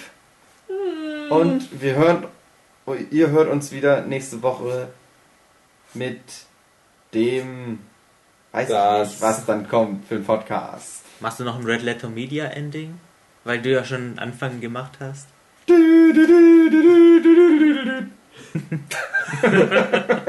Ende. Letter Media!